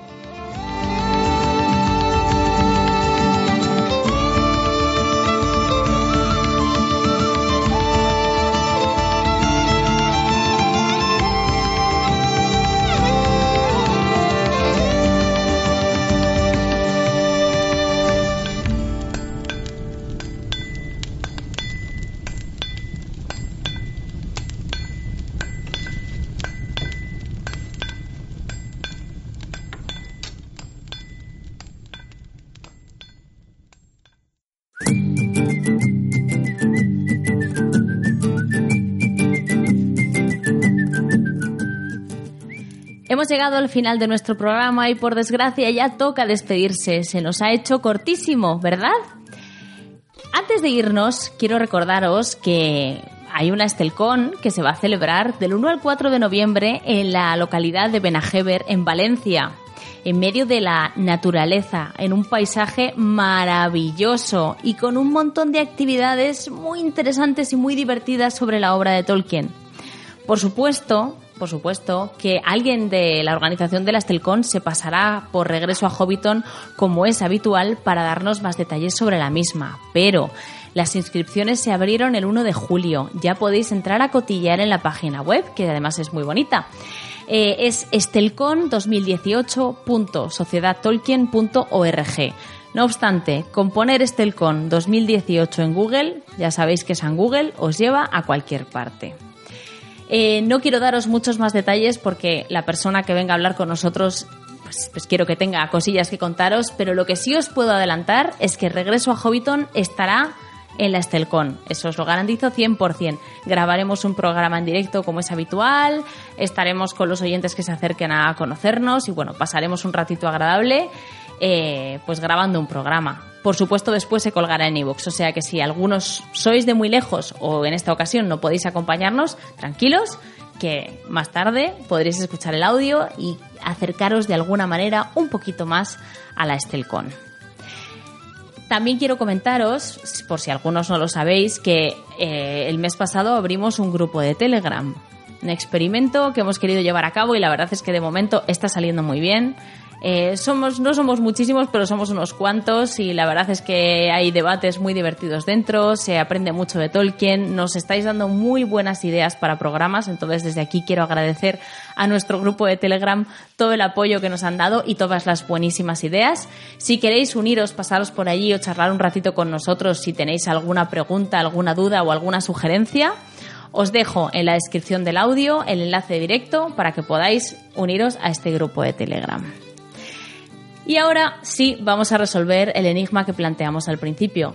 Los parientes de Bilbo, que intentaron mm, hacerle pasar por muerto y quedarse con bolsón cerrado y heredar todas sus posesiones y sus pertenencias, eh, son los famosos Otto y Lobelia Sacovilla Bolsón. Los Sacovilla Bolsón.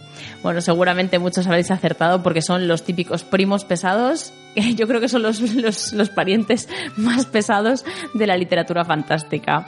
En fin, eh, bueno, habéis escuchado música de Alex Pérez Mansergas, compuesta especialmente para este podcast, de los Innerlands, que son los que nos, nos han cedido el tema inicial que suena en todos nuestros programas. Me preguntáis muchísimos. Pues bueno, el tema que suena al inicio y al final del programa se llama El Hobbit con botas y es del grupo Innerlands, con dos Ns.